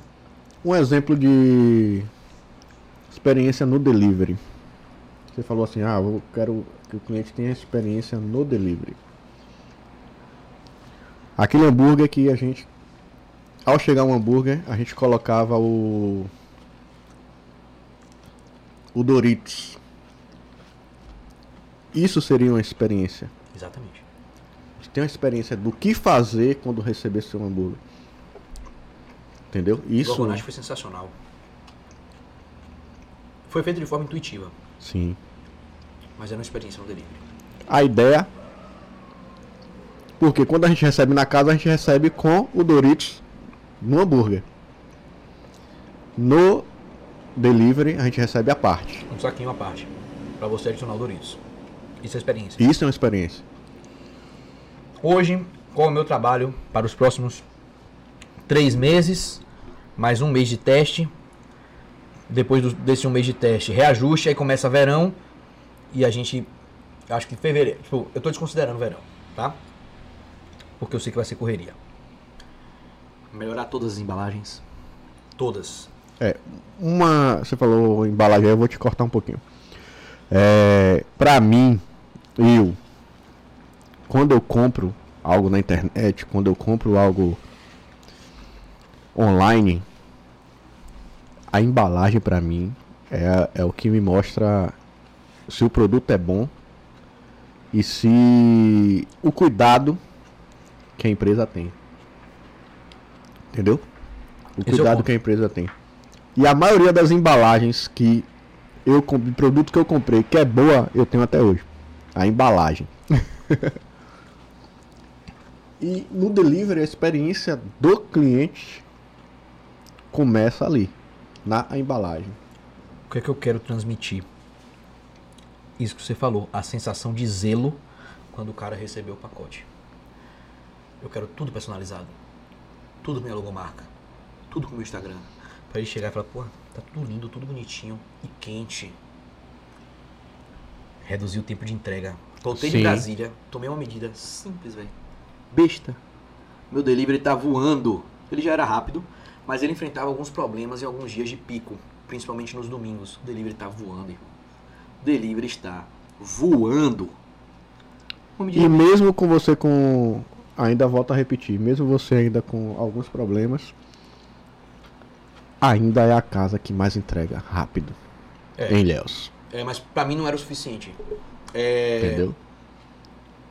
E você, acontece? e você ter esse cuidado de pensar nisso e querer melhorar ai- ainda isso aí é muito O importante. acontece? O cliente pediu num dia de semana, ele recebeu em 20 minutos. Final de semana ele recebeu em 50. Ele não quer saber se você tá lotado. É. A saída do Maria Machadão do cardápio é muito por conta disso. Ele é o hambúrguer mais lento de ser feito. Ele atrasa os pedidos. Ah, não é porque ah, faturou baixo, não. Ele faturou baixo, mas ele poderia entrar no mesmo esquema do Mata Atlântica. Tá ali para não perder uma família, digamos assim. Porque Sim. uma pessoa só come frango. Mas ele atrasa todos os outros pedidos. Quando tem um dele na fila. Então, eu tô prezando velocidade prezando sempre a velocidade de entrega. Eu estou tomando um conjunto de medidas para melhorar a experiência casa e delivery. Algumas vão requisitar um investimento financeiro alto, mas eu vou fazer mesmo assim. Porque a meta é o que eu lhe falei. daqui a X meses, o cara que pede Blend 73 no delivery, ele não vai parar para pensar em pedir em outro lugar. A gente tem que chegar quente. E aí, o pessoal mandou alguma pergunta, alguma coisinha? Ainda não. É mesmo? É, todo mundo caladinho, só. Eu devo ser muito desinteressante. Não, não. que a Regina aqui deu boa noite e botou.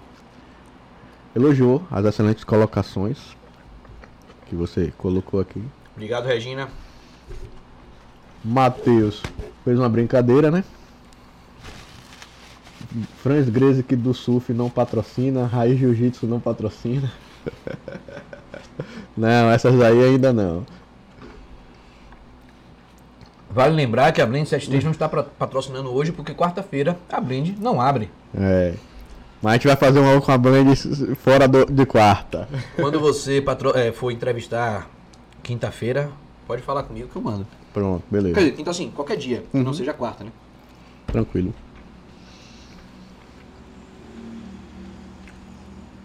No mais, o que é que você quer saber? Recentemente você chegou de uma viagem aí de um curso. Hum. Foi para aprimorar mais o que agora? Cara, é, eu pensei que era um cara que eu não gostava de estudar. E nossa, como eu tô enganado. Eu amo estudar. E gosto num grau muito grande. Descobri isso em 2019 em São Paulo. Foi o primeiro. Primeiro não, os primeiros cursos que eu fiz, porque eu já viajei para fazer uma sequência grande. Panificação, uma série de coisas relacionadas a hambúrguer, pães e outras coisas. É... Nesse, primeiro, nesse primeiro período de estudo que eu fiz em 2019, eu fiz um networking muito grande. E como é importante fazer um networking, cara. Porque às vezes você tem uma dúvida, velho, que você não sabe onde tirar e o cara já passou por aquele problema, ele já solucionou isso há quatro anos atrás. Ele vai lá e dá uma dica que seu problema está resolvido. Esse curso que eu fiz agora, ele tinha é, alguns objetivos. Me aprimorar na parte financeira, uhum. que um dos palestrantes é contador de formação, e o cara é um monstro da precificação. Basicamente, ele consegue lucrar 28% da venda da casa. Isso é muito. Mas é muito, muito, muito. Já, já pagando tudo, irmão. 28% de lucro. Por quê? Importante. Porque ele é contador e ele regula a casa ali, ó. Na planilha. Tudo precificado da melhor forma possível. Controle de estoque no talo. O cara é um monstro já contando com todas as perdas, impostos, tudo, o cara tem 28% de lucro. Esse é o sonho de qualquer dono de negócio de alimento. 28%. Maravilhoso. Então eu fui muito para essa palestra da parte financeira para me aprimorar, né? Extrair um pouco do conhecimento dele, eu vi muita coisa interessante. Tinha um palestrante que falava de gestão de pessoas, Pedro Valsas, a gestão de pessoas dele é tão boa que é quase utópica. Esse cara não faz isso. É uma utopia trabalhar para ele. Os funcionários ganham muito. Ele vende muito também, né? É, então, peguei uma palestra de gestão de pessoas, peguei uma é, precificação, a parte financeira. Inclusive, já apliquei uma coisa da gestão de pessoas, tá? Tá em teste na Blend. Criei uma nova bonificação por não erro.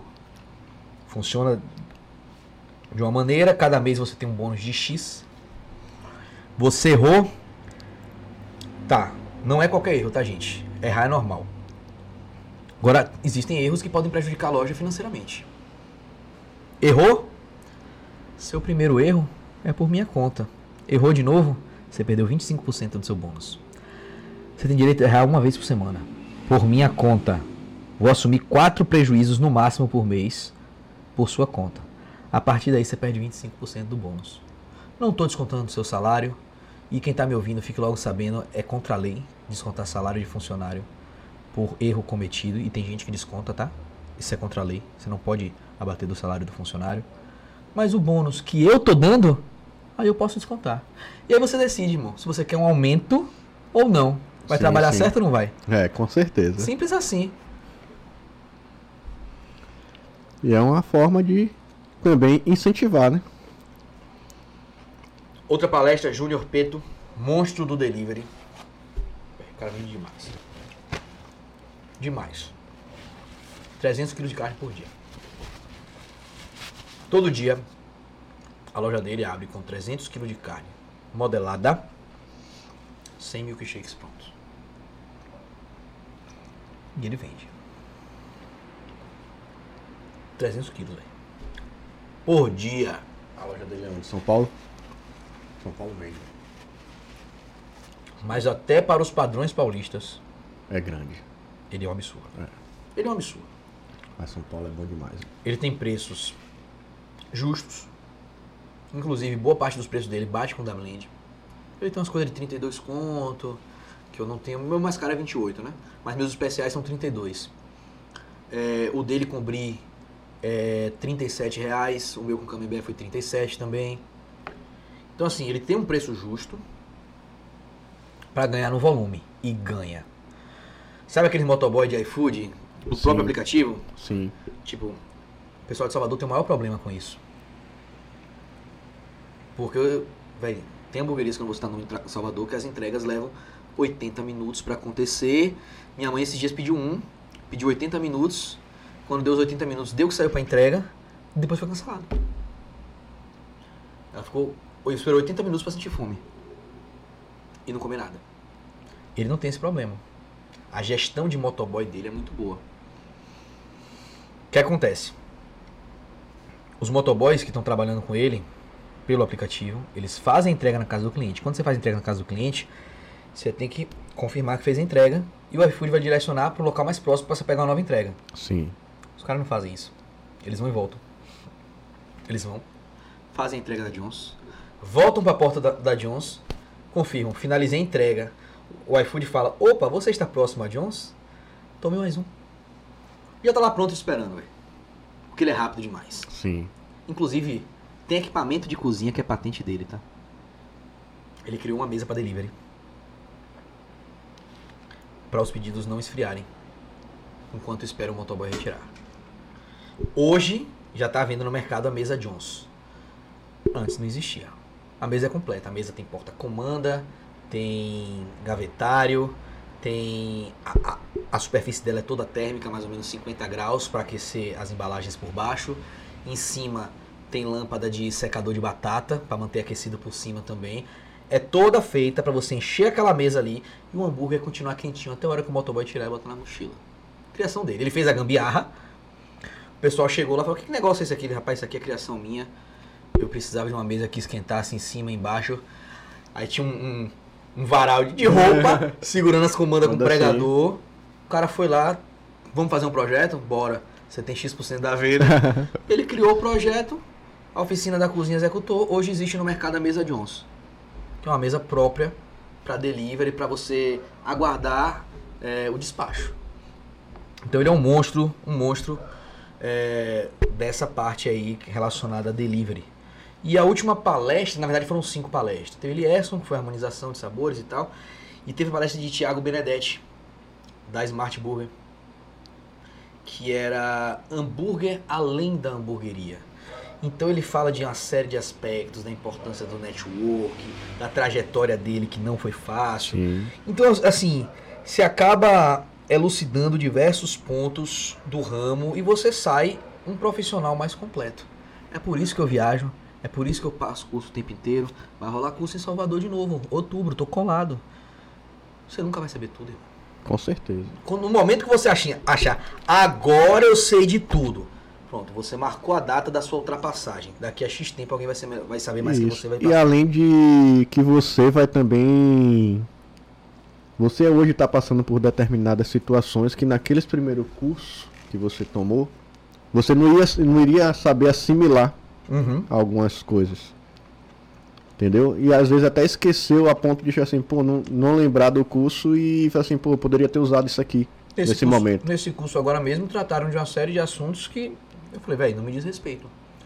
O cara tá falando de, de assunto de um cara que tem problema de venda, porque o cara tá vendendo, sei lá, 150 quilos de carne por dia. Porra, isso não é o meu caso. Ah, mas você tem uma, uma máquina que custa 35 mil reais e resolve seu problema porque ela modela hambúrguer automaticamente. Problema dele. Eu não tenho esse problema, não vou, acho que não vou ter tão cedo. Cara, são outros volumes, né? Cada dono de estabelecimento tem a sua dor.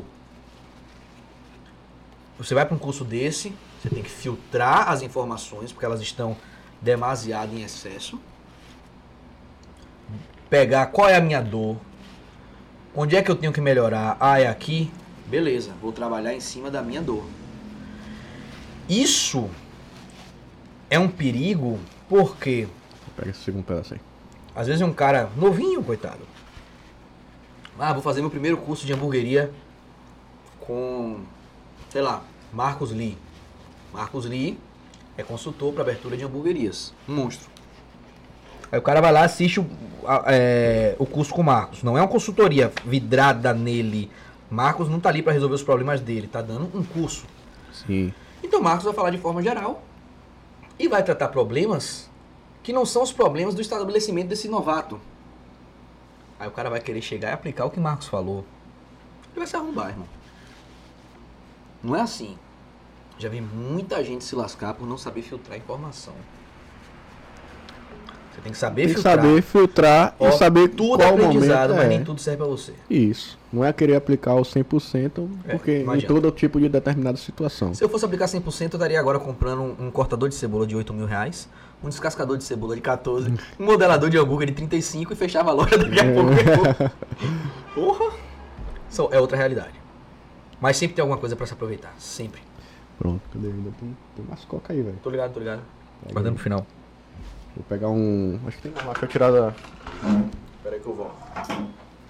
Estamos com com quanto tempo de conversa já? Quase duas horas. É mesmo? Eu falo demais. Deus me livre.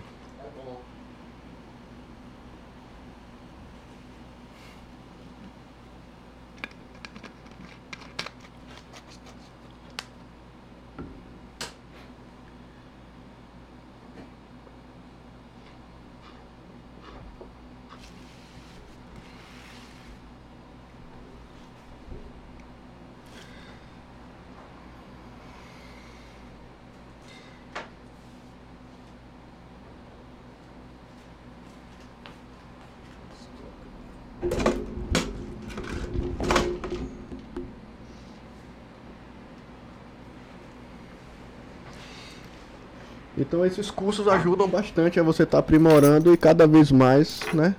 Levando a blend a. a um upgrade, podemos falar assim, né? Sim.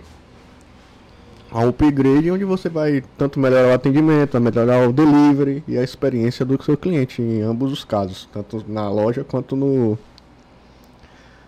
no seu delivery. A meta é essa. Sempre melhorar, sempre evoluir. Porque aí E buscar cada vez mais entregar uma experiência mais completa. Agora você acha que para aumentar a questão da monetização, você precisa ampliar ou no estado que você está ali, uma estratégia você consegue aumentar mais suas vendas? Em termos de volume ou de faturamento? Faturamento, faturamento. Cara, existem medidas que eu posso tomar logo para aumentar o faturamento. Por exemplo, milkshake na blend. Tem demanda. Preciso de espaço físico. Já sei de onde eu vou tirar esse espaço físico. Tô olhando para você, Maria Machadão. Maria Machadão, ele veio para resolver uma, a saída dele vai resolver uma Uhum. série de problemas. Vai, vou ganhar espaço para milkshake, vou aumentar a velocidade. Velho, é, foi uma decisão necessária. E hoje eu vejo quão importante foi essa decisão. Sim, sim. É, nessa semana eu já vou começar os testes de milkshake. Bom. Não vou trabalhar com sorvete, tô- vou trabalhar com um produto novo no mercado, diferenciado, mais caro, mais outra consistência. O nome é creme americano. E tem tudo para ser um sucesso. Já tem um fornecedor, já tem uma ficha técnica pronta, já sei o preço que vai ser cobrado. Aí agora eu vou fazer os testes e ver os sabores. Aí, aumento de faturamento sem precisar de ampliação de espaço físico. Boa, boa. Meu cardápio. Tá desatualizado? Tá desatualizado. Meu último reajuste de preço foi em novembro. E desde então eu tô segurando todas as altas. É, com essas altas de preço dos seus produtos. É, dos seus produtos não, dos das matérias-primas, certo? É, e você ainda tá mantendo Cara, eu tô segurando. é, já tô no meu limite, pra deixar bem claro.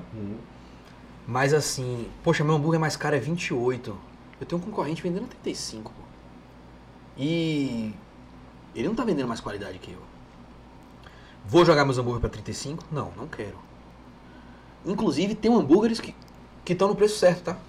Apesar de todas as aulas, eles ainda continuaram no, No preço, preço certo. certo. Mexi ali, mexi aqui e tá no preço certo. O que tá bem fora do preço mesmo é o Morro de Pernambuco e o Boa Vista. São dois hambúrgueres que vendem muito. Então, se você é meu cliente, que você consome Boa Vista e Morro de Pernambuco, vai ter preço subindo aí. Não tem como. São os meus dois hambúrgueres com mais carne. E eles estão mais baratos que vários com menos... Com menos 100%. carne. É, não faz sentido. Não faz. Vai ter reajuste. Mas reajuste é o caminho para aumentar faturamento? Nem sempre. Não. Aumentar o volume de venda também é importante. Por que eu consegui sustentar os preços até hoje? Porque meu Teu volume de venda, cresceu. Se, eu- se o volume de venda não, não, não tivesse crescido, eu acho que eu teria reajustado provavelmente em abril. O fato de você percebeu que o fato de você ter um- uma logística melhor, uma entrega mais rápida do seu produto para o cliente, isso garante um um volume de venda maior também. Com certeza. O cliente fica satisfeito e volta também. Você garante duas coisas. Você garante que você consegue dar conta de mais pedidos em uma noite e você garante a recompra. Porque quem tem fome tem pressa. Aí o cara vai e pediu. Porra, chegou É, o rápido. cara já pede porque tá com fome. Certo? O cara já Pô, pede. chegou rápido. Quando ele sentir fome de novo e quiser entrega rápida, ele vai fazer o quê? Pra pedir pra você. Esses Tem- dias. Hamburgueria que eu não peço aqui. Porque eu já fiquei mais de uma hora sem receber. Esses dias eu tive uma entrega numa segunda-feira com 54 minutos. Eu não estava na loja. Quando eu soube, eu fiquei tão irritado que eu fui averiguar o porquê. Eu estava em Brasília no curso. O porquê que ela atrasou.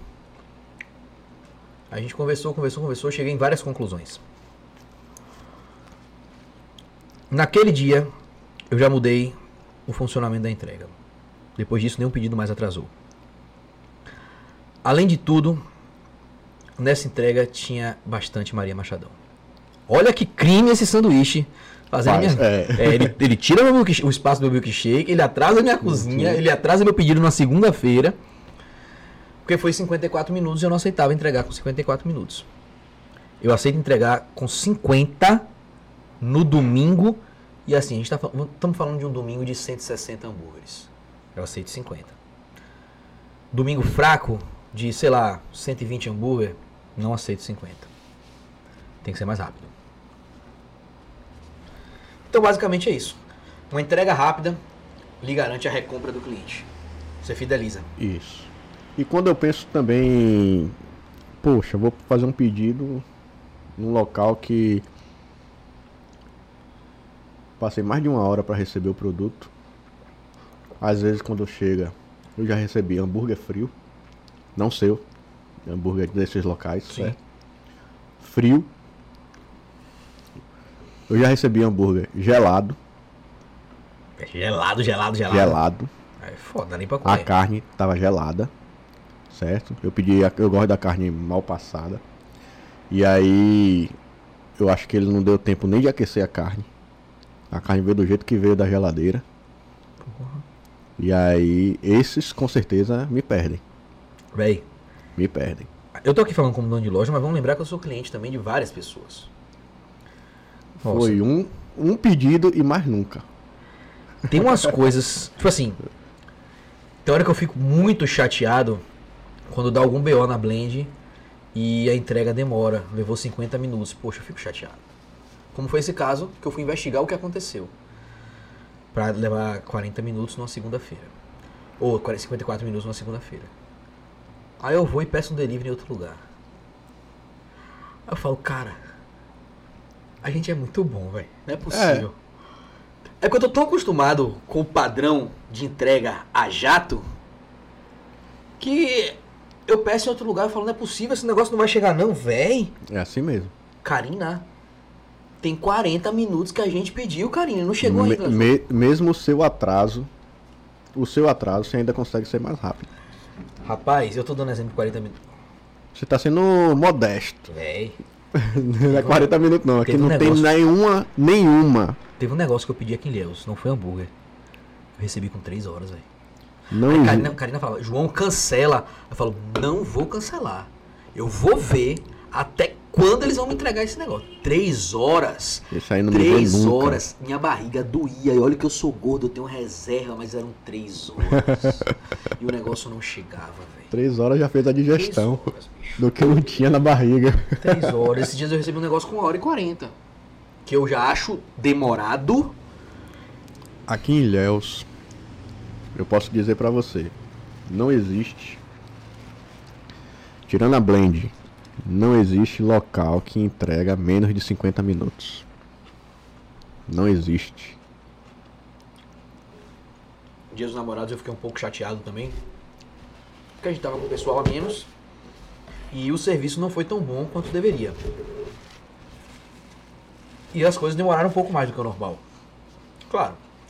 Nos melhores dias do ano você já começa com a equipe deficiente. Beleza.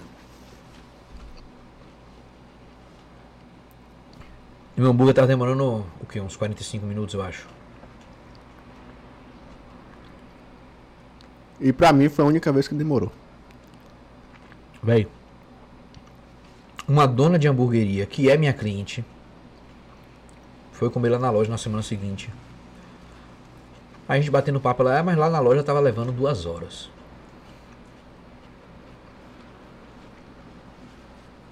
E aí que eu entendi, velho. Se a gente demorou tanto, imagine os outros. É porque você tava focado no trabalho, você meio que desliga do resto. Eu mesmo, quando eu penso no trabalho da Blend, eu penso só na Blend. Eu não tô nem aí pro que a concorrência tá fazendo. Cara, um dia os namorados teve gente entregando. Até na Praça da Irene tinha coisa saindo com duas horas, pô. Food truck, essas coisas. E demora muito. Então eu acho que esse tipo. Eu acho que isso é uma coisa que todo dono de negócio tem que ter em mente. E eu acho então que já é um pouco da, da estratégia, do processo deles. Porque se antes eles conseguem vender até entregar um produto em menos tempo. Ele vai vender mais, pô. O cara tem pouca mesa, o cara tem pouca cadeira. Ele ainda vai ser lento pra atender aquele pouco. João, por que você não bota televisão com jogo de futebol? Não quero. Por que você não entrega Wi-Fi pro seu cliente? Não quero. Velho, qual interesse tenho eu que um cliente chegue? O interessante é ter a rotatividade da mesa. Exatamente. Entendeu? Não tem interesse meu em que o cliente chegue na blend e fique lá três horas ocupando a mesa. Não. Meu ticket médio é baixo. Meus produtos são baratos. Eu não sou uma barra quítica, é, um refúgio, um boteco sushi, que quanto mais o cliente estiver lá, mais ele gasta numa proporção legal. Não. Quanto mais ficar lá, menos ele vai gastar com o passar do tempo. Aquela Heineken que ele tá tomando, aquela Black Princess que ele tá tomando, que ele tava tomando no começo em 15 minutos, uma garrafinha, ele vai levar meia hora, 40 minutos, e tá lá ocupando mesa. De uma família inteira que poderia chegar, comer e sair rápido. É. Meu negócio precisa de rotatividade. No, na- no seu No projeto da Blend tinha uma televisão. Eu cortei. Nunca botei e não vou botar. Não tenho Eu interesse. acho que não tem necessidade. Não, Não, não. tem. E o cara que ainda vai ver um jogo de futebol e xinga. Vai gritar com o cara do outro time, faz barulho. Não. Pra gente não é interessante. É. Tem que, você tem que entender é, qual é o meu negócio. E é a o experiência meu que você modelo, quer passar não é que essa. tipo de experiência que eu quero passar e tomar as atitudes para aquele tipo de experiência que você quer oferecer. É como você falou, não, não, não cabe. Isso. Não cabe. Eu não sou um bazinho. Tanto que eu parei mais com as propagandas de cerveja. Eu não sou um bazinho. Quando eu posto cerveja agora, eu sempre boto uma hashtagzinha beba, é, beba menos, beba melhor. Eu não quero gente bêbada lá. Eu não gosto de gente bêbada. Vou ser bem sincero. Eu acho interessante o com a, a cerveja, aquela cerveja, por isso que do, do caso da- das artesanais. Aquela cerveja que você vai pra degustar a cerveja. Você É não esse vai, você não vai para para ficar bêbado, você não vai pra pular, pra brincar, não sei o que, bebendo cerveja como se fosse um carnaval, como se fosse uma festa.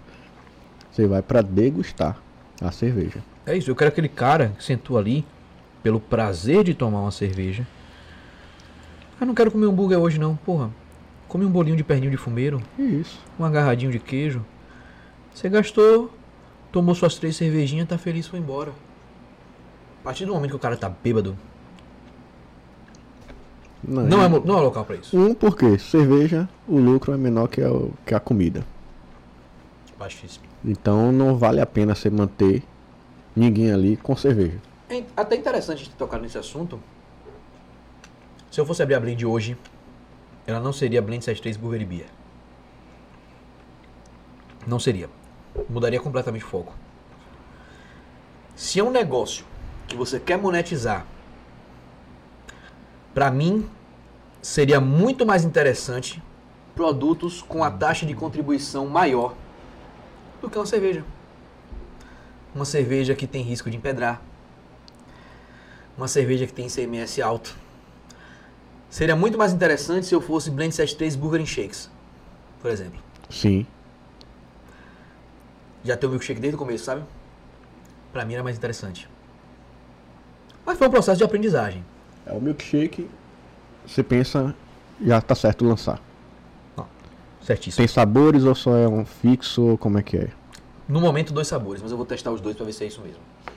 Só não sei ainda como vai ser o milkshake no delivery, porque o creme americano, diferente do sorvete, ele viaja muito bem. Sim. Só que eu vou trazer ele para testar. Testou, a gente coloca na casa e vê a aceitação dos clientes. Para só depois de colher a aceitação dos clientes na casa, a gente jogar pro delivery. E no delivery você vai ter que ter a embalagem. Essa é a grande questão. Tipo, eu não vou comprar, sei lá, pedido mínimo 5 mil copos. Eu não vou comprar 5 mil É. copos. E não é questão de delivery, não é só a questão do copo plástico. Tem que ser um copo térmico. Com aquele grosso, tipo de isopor, aquele. Talvez não. Não? Talvez não. Por isso que eu quero fazer o teste do creme americano. Sim, você vai ver Porque se o teste ele, ele ele- consegue segurar. Ele é feito para levar 40 minutos para começar a derreter. Ah, então já tem uma vantagem. Eu achei que você iria ter que gastar é, um esforço na embalagem para manter essa emba esse. Mas de qualquer forma, se não for essa, vai ter que ser pelo menos uma embalagem personalizada. Sim. É gasto do mesmo jeito. Aí eu pensei. Então na- primeiro a gente testa na casa. É. É o caso do agarradinho de queijo e bolinho de perninho de fumeiro. Todo mundo pergunta se manda pra casa. Ah, eu procurei no delivery e não achei. Gente, tá em fase de teste. A aceitação tá boa, a aceitação tá ótima. Mas ainda tá em teste. Porque a decisão não é quando o público fala, véi, tá muito bom. Não. É quando o sistema fala, você vendeu X unidades. Você gastou tanto pra fazer e lucrou tanto. Isso é o feedback. Porque é um negócio. Ouvir elogio é bom, ouvir elogio é, ótimo. Mas, Mas tem... os números tem que dar o. porque se você se prende naquele elogio, você esquece todo um contexto. Às vezes os, os elogios sobem a cabeça, você escuta cinco elogios, ó, o pessoal tá gostando, tá vendendo bem. E todas as outras mesas que recusaram. Ah, não quero não, quero isso não. Então, os números vão te dizer se determinado produto é rentável ou não é rentável. Se vale a pena ou não investir em embalagem para aquele produto. Eu acho que. Pensando assim, o. O. O milkshake eu acho que vai ser. Bom. Vai ser bom. Também acho, eu acho. Eu não tenho certeza, Vai mas eu acho. Vai casar legal. Vai ser um, um ponto bom pra blend. Eu encaro o milkshake como o final de um trabalho de cardápio. Vai ter uma série de outras coisas pra mexer ainda pela frente. Mas quando entrar o milkshake é tipo assim, pronto, agora o cardápio da Blend tá com cara de um cardápio de uma hamburgueria completa. Nós temos entradas, nós temos hambúrgueres, nós temos milkshake e outras bebidas industrializadas. Pronto, e era o que tava, eu acho que pra uma hamburgueria, como já, já tem o costume, né?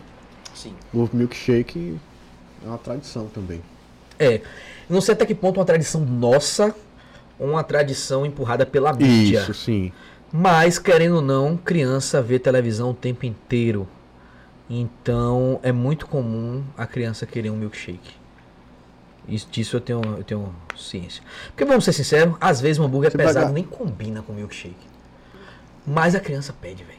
Ela não, vai, ela não É. vai nem terminar o hambúrguer, nem terminar o milkshake, mas ela quer os dois na mão. É, Eu já saí do blend ir pegar um hambúrguer em outro lugar. Ou hambúrguer não, O milkshake. o milkshake em outro É lugar. isso.